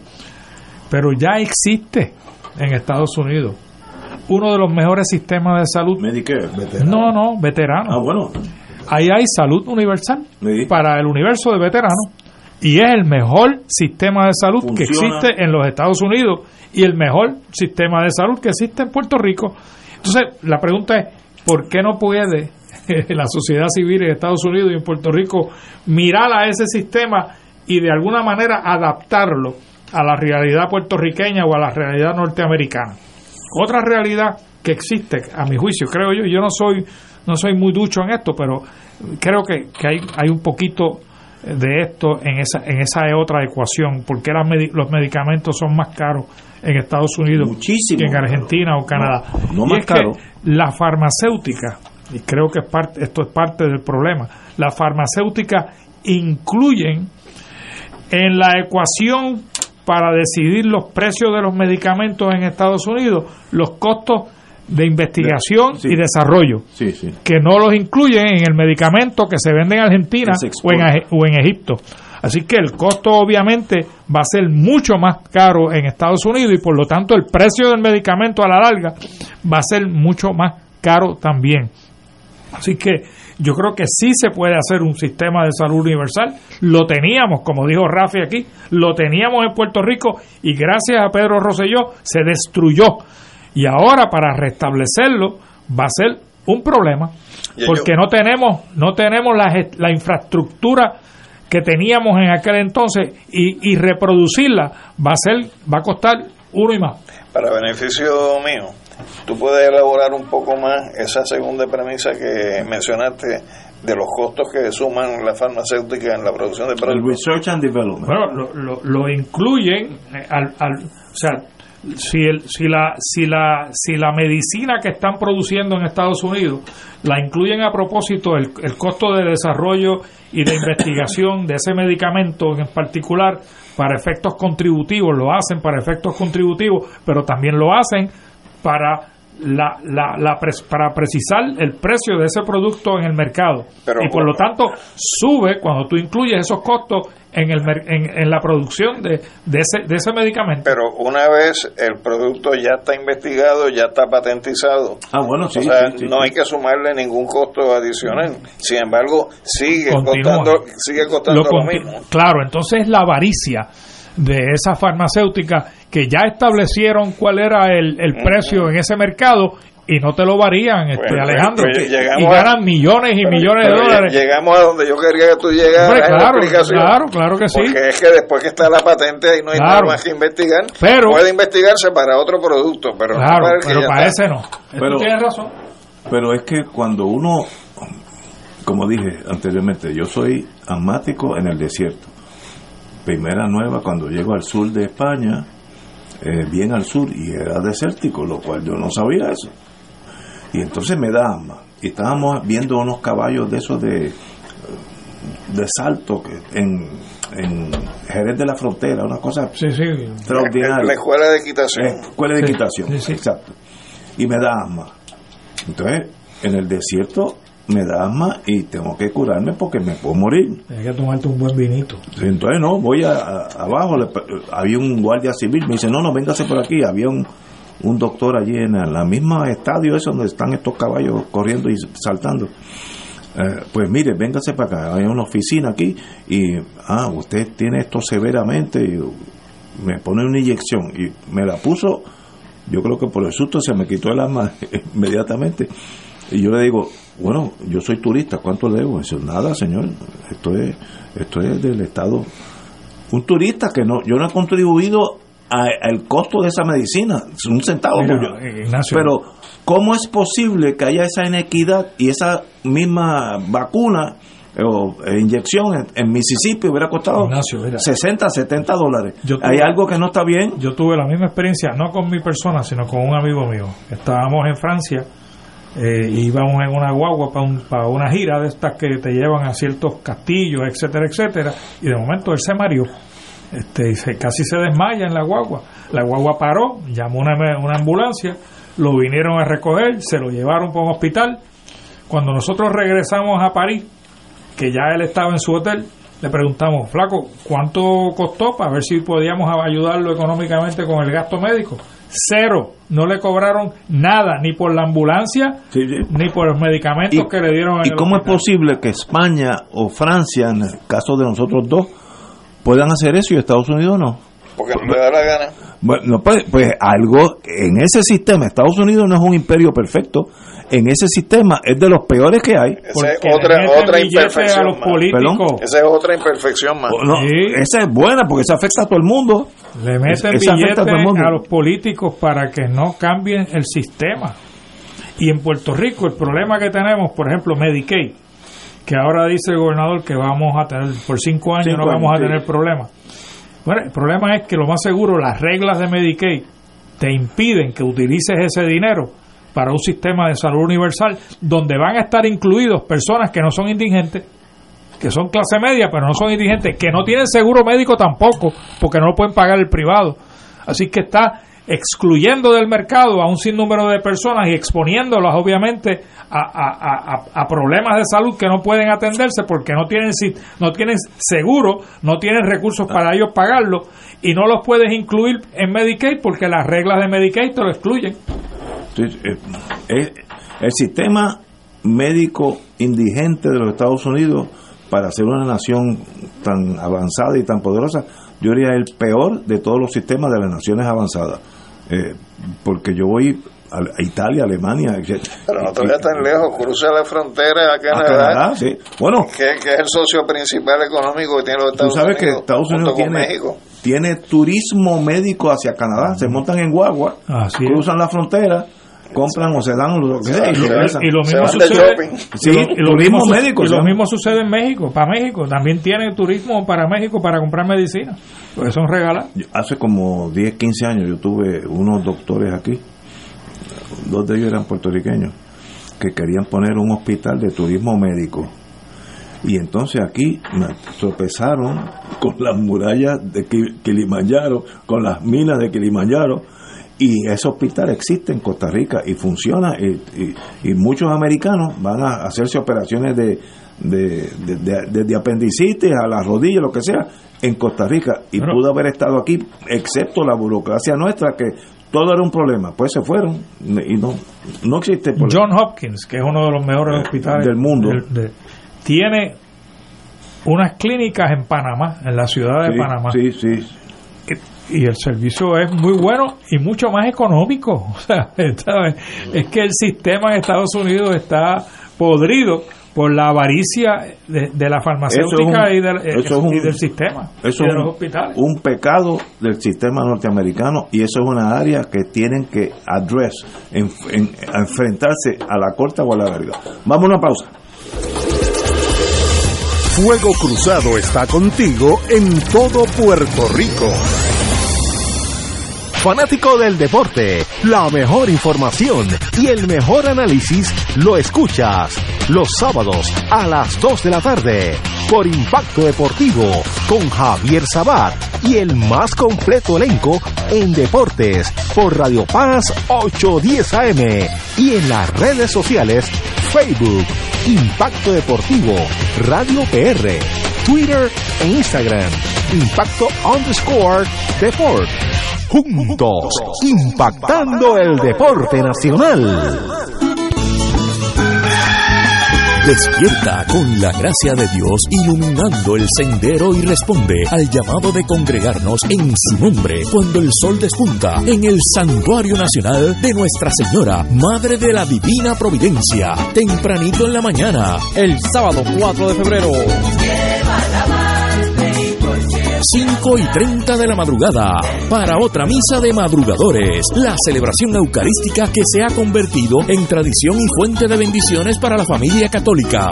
Por motivo de la pandemia, se practicará el distanciamiento físico recomendado y el uso obligatorio de mascarillas. Se llevarán a cabo confesiones previo a la Santa Misa. Participa en este encuentro mensual y comienza el fin de semana en paz y renovado, asistiendo o escuchando la transmisión en directo.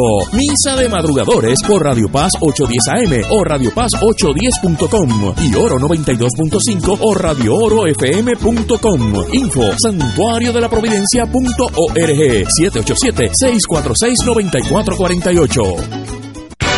Buenos días familia. Es la casa a la que siempre puedes llegar sin invitación. A las 10 de la mañana, Judith Felicie es tu anfitriona para conversar sobre medicina, psiquiatría de niños y adolescentes, artes, derecho, valores y fe. Todos los días por Radio Paz 810 AM. Buenos días familia. Donde una conversación parece demasiado corta. Buenos días familia. De lunes a viernes por Radio Paz 810 AM.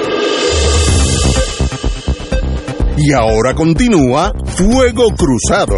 Mucho gusto, soy de la isla. Vamos allá. Desde donde son. Feliz viernes y aquí llegué para que distraigas tu mente en el fin de semana y prepárate a apuntar las diversas actividades bien chéveres.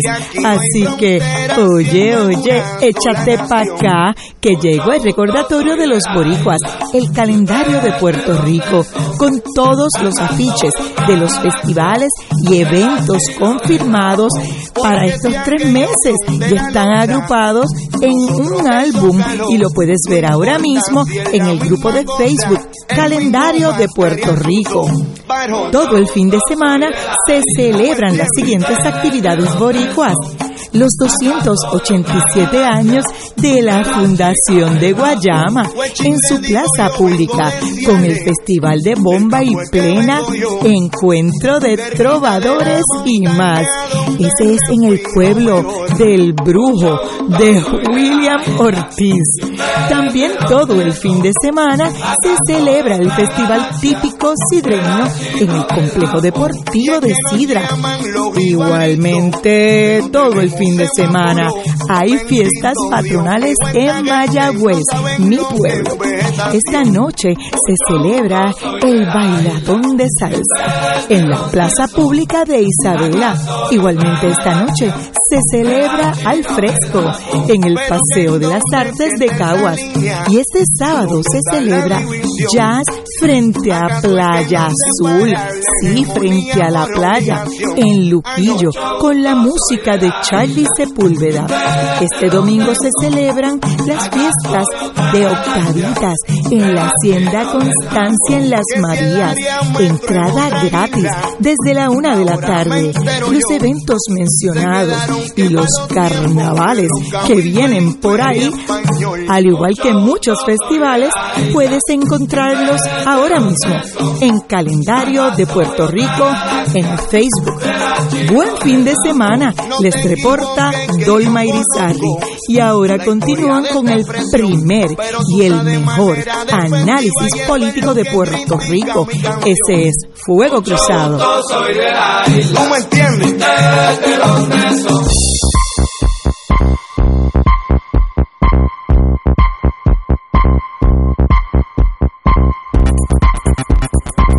Regresamos, amigos y amigas, Fuego Cruzado. Bueno, eh, en el mundo militar, déjame eh, un anuncio que tengo aquí. Mi hija me mandó a decir esto.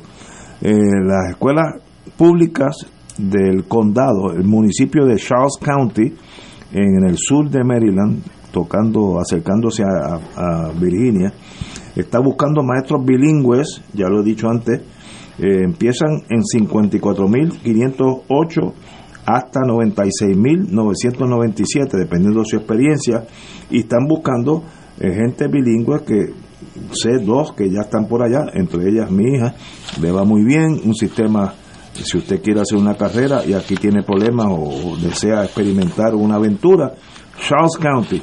Eh, ¿cómo, ¿Cómo buscan más información? Pues mire, le voy a dar dos, dos opciones.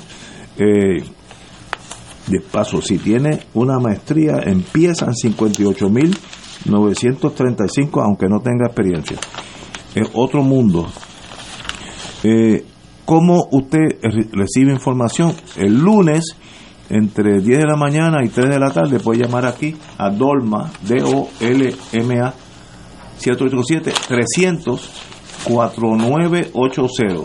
300-4980. Y ella tiene la documentación para dársela o, que usted venga o la busque. Si no, me llaman a mí, a mi celular, hablan con Willy, él le da el celular y yo, yo me aseguro que reciban la información. Eh, nadie pierde con tener una experiencia por los Estados Unidos. Pregúntele aquí a casi todos los que estamos aquí, hemos estado unos añitos por allá. Bueno, el mundo militar.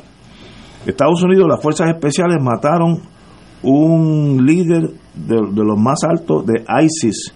Eh, esto fue ayer en un complejo montañoso en Somalia eh, y eliminaron key members, eh, gente principal en el, Clave, los, los en el grupo clave. terrorista eh, foráneo de, conocido como ISIS. Hacía más de dos años que estaba Estados Unidos velando ese, este muchacho. Y también hay nuevas sanciones de los Estados Unidos. Hay un grupo de mercenarios rusos, Wagner Group, eh, que no sé qué van a, están en Ucrania y en otros sitios del mundo. Estados Unidos también lo está observando como un grupo terrorista.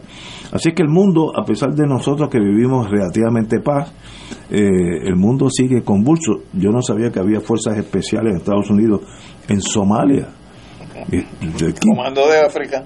no, ¿y quién quiere, y que- quién- quién quiere ir a Somalia? Pues empezar, eso es un desastre de país, pero allí estuvieron y eliminaron est- este grupo de dirigentes de ISIS, ISIS eh, del grupo terrorista islámico. Pero it is what it is, los imperios a veces tienen que dar con la maceta. Y esta cosa para los abogados que están que conocen del mundo. Dos legisladores republicanos presentaron en el Congreso un proyecto de ley que busca prohibir la aplicación TikTok en dispositivos de los Estados Unidos. TikTok es eh, como Facebook, como cuál es la otra, email, etcétera, pero de Instagram, China. Instagram. Instagram. Eh, según estos señores republicanos, TikTok no solo, solo está asociado directamente con el Partido Comunista Chino, como si eso fuera a tener este cáncer, sino que ha sido usado para espiar a los estadounidens- estadounidenses. Y los sistemas de comunicaciones electrónicas con Estados Unidos no hacen lo mismo para atrás. Eh, si usted tiene un celular y lo usa en China o aquí o en Argentina, usted no sabe que si Estados Unidos desea, lo está monitoreando todo el tiempo. Eh, hay una agencia de Estados Unidos que muy poco conocida, NSA, National Security Agency, cuyo trabajo es interceptar todo lo que pase electrónicamente por todo el mundo. Dicen, los que saben, yo nunca he estado allí, están en el estado de Maryland, que hay más de 14 millones de intercepciones diarias eh, por el NSA. Pero si tú tienes eso, te vas a quejar que los chinos tengan TikTok. No entiendo esa psicología de yo, yo puedo, pero tú no puedes. De hecho, se dice que eh, hay una serie de palabras clave. Sí, que, Ellos recogen de todo, pero entonces tienen unos sistemas informáticos que te van identificando ciertas palabras que son objetos de interés en la conversación. y Entonces pasan a otro nivel de vigilancia. Ese otro nivel de vigilancia tiene también su filtro. Y así van escalonando Hasta distintos filtros hasta que llega a lo que realmente ellos están eh, eh, eh, tratando de identificar. Pero ese mismo sistema lo tienen los chinos, los rusos, los rusos y lo tienen todos los países, eh, sobre todo los países de la Unión Europea, o sea, y de- incluyendo Israel, que también tiene su sistema eh, para ese propósito. Y en el caso de Israel, incluso esos sistemas los venden a otros países y vendiendo a otros países, el sistema a su vez le provee información a Israel de lo que en esos países está pasando en sus estructuras militares y de gobierno. O sea que ese es el, ese es el juego que todos juegan. pero no veo por qué ir contra China, parece que como es el patito feo, Porque Acuérdate que en el documento que se aprobó de estrategia de seguridad de los Estados Unidos, el eh, enemigo inmediato es la Federación Rusa, pero el enemigo potencial en esa estrategia de seguridad es la República Popular China. somos- económicamente es, es un reto a Estados Unidos. Yo no sabía, hace unos días leí en The Economist que China ya es el primer trading partner con Brasil. O sea, Estados Unidos le vende y, o recibe menos de, Brasil que China. Pues eso es un gran, un- un gran acontecimiento estratégico militar. ¿Cómo es posible que hace 50 años China no existía en Brasil? Eso es lo que llaman el BRICS, donde son cinco países que incluye África del Sur, incluye la India, incluye a Brasil, incluye a la República Popular China, que son eh, el conglomerado de países económicamente emergentes que pueden disputarle eh, la, la hegemonía, y Rusia, que le pueden disputar la hegemonía a los Estados Unidos. Bueno, compañero, usted sabe de algo de eso. Yo sé que usted sabe. Bueno, No yo, te hagas, no yo te sé tan que solo sabe. quiero añadir que la comunidad de estados latinoamericanos y del Caribe, la CELAC, acaba de celebrar su séptima cumbre en Buenos Aires.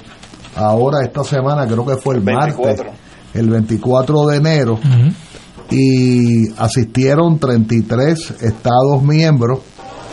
Eh, se están discutiendo muchas cosas. Una de ellas se está discutiendo la creación de una agencia latinoamericana de medicamentos.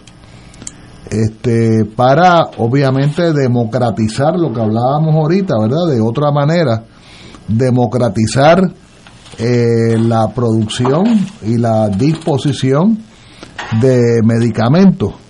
Eh, otro de los proyectos que están hablando eh, es, eh, y creo que ya, ya se está logrando, crear, eh, enviar un, eh, un satélite al espacio para facilitar la comunicación entre los, latinoamericanos y los caribeños. Otra idea que se está manejando con mucha eh, prontitud es la idea de crear una moneda común tipo euro que se llamaría sur se llamaría la Sí, moneda. sí, que es una moneda que se eh, esto ya lleva algún tiempo han habido algunos traspiés pero ahora Como- con la como el euro, el equivalente con la victoria de Lula de Brasil, eh, además, eh, eh, la, yo añado la aportación brillante del presidente Gustavo Petro de Colombia. Eh, Gustavo Petro está despuntando como un verdadero dirigente mundial. Eh, cuando uno escucha a Petro, eh, virtualmente de lo que él hable, él no es un político del PNP o del Partido Popular Democrático. Él habla de una manera profesoral y autocrítica.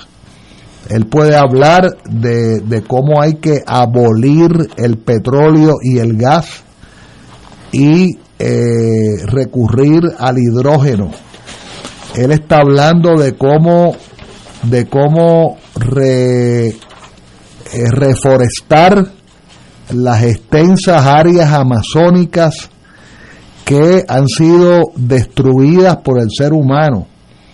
Por supuesto, está hablando de cómo eliminar la guerra eh, de facto, digamos, el equivalente de una guerra civil, tanto la guerra del narcotráfico en el seno de la población colombiana, de las selvas colombianas, así como eh, en los remanentes de lo que una vez fue la guerrilla. Se sabe que hace siete años se pautó una paz entre el entonces gobierno de Colombia y las Fuerzas Armadas de Liberación de Colombia, la FARC, la guerrilla más antigua del hemisferio americano. Eh, se logró un acuerdo que fue firmado en La Habana con la, con la, con la ayuda no solamente de Cuba, sino del Reino de Noruega. En estos momentos se están dando eh, iniciativas eh, simultáneas en Ciudad de México, en París y en Caracas, eh, conducentes a lograr la paz en Colombia. Pero volviendo a la CELAC, la CELAC acaba de sesionar en su séptima cumbre. Eh, la próxima cumbre será en la vecina isla o archipiélago de San Vicente y las Granadinas, que la dirige otro gran latinoamericano caribeño de nombre Ralph González. Ralph González de facto es un dirigente bilingüe. Yo tuve el, el enorme privilegio de visitar su hogar, de cenar con él y con su familia en su, en su hogar en San Vicente hace algunos, algunos 11 años más o menos. Él es un teórico político, eh, es una persona relativamente joven y eh, está pautado para ser el próximo presidente. Son presidencias anuales de la CELAC. La CELAC eh, tuvo su más reciente crisis, obviamente, fue generada por la presidencia de Bolsonaro en Brasil. Ya eso pasó. Eh, por supuesto, hay otros problemas en Latinoamérica, Latinoamérica y el Caribe. Eh, yo diría que entre los principales problemas está la tentativa de fraccionar al Estado multinacional de Bolivia, creando de facto dos Bolivias. La realidad es que Bolivia es un Estado no solamente multinacional, multiétnico, eh, sino que además en el lenguaje boliviano es un país que tiene por lo menos tres pisos.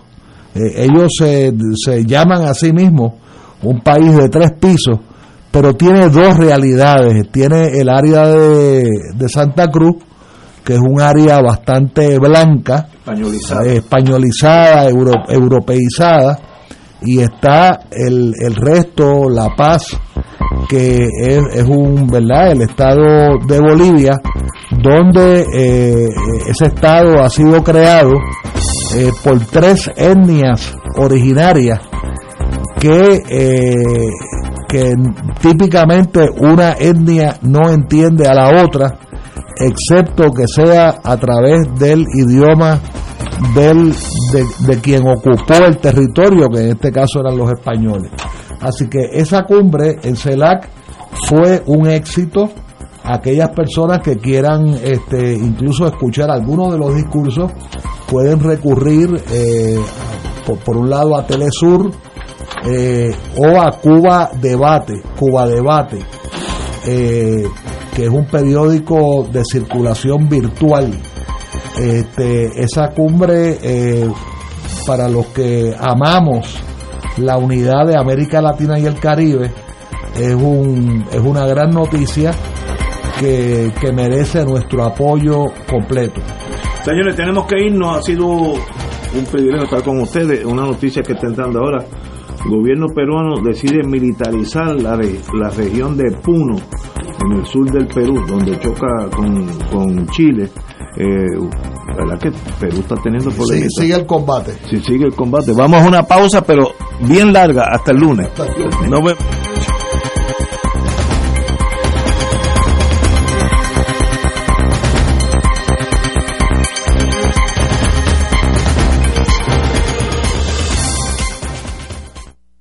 Esta emisora y sus anunciantes no se solidarizan necesariamente con las expresiones vertidas en el programa que acaban de escuchar.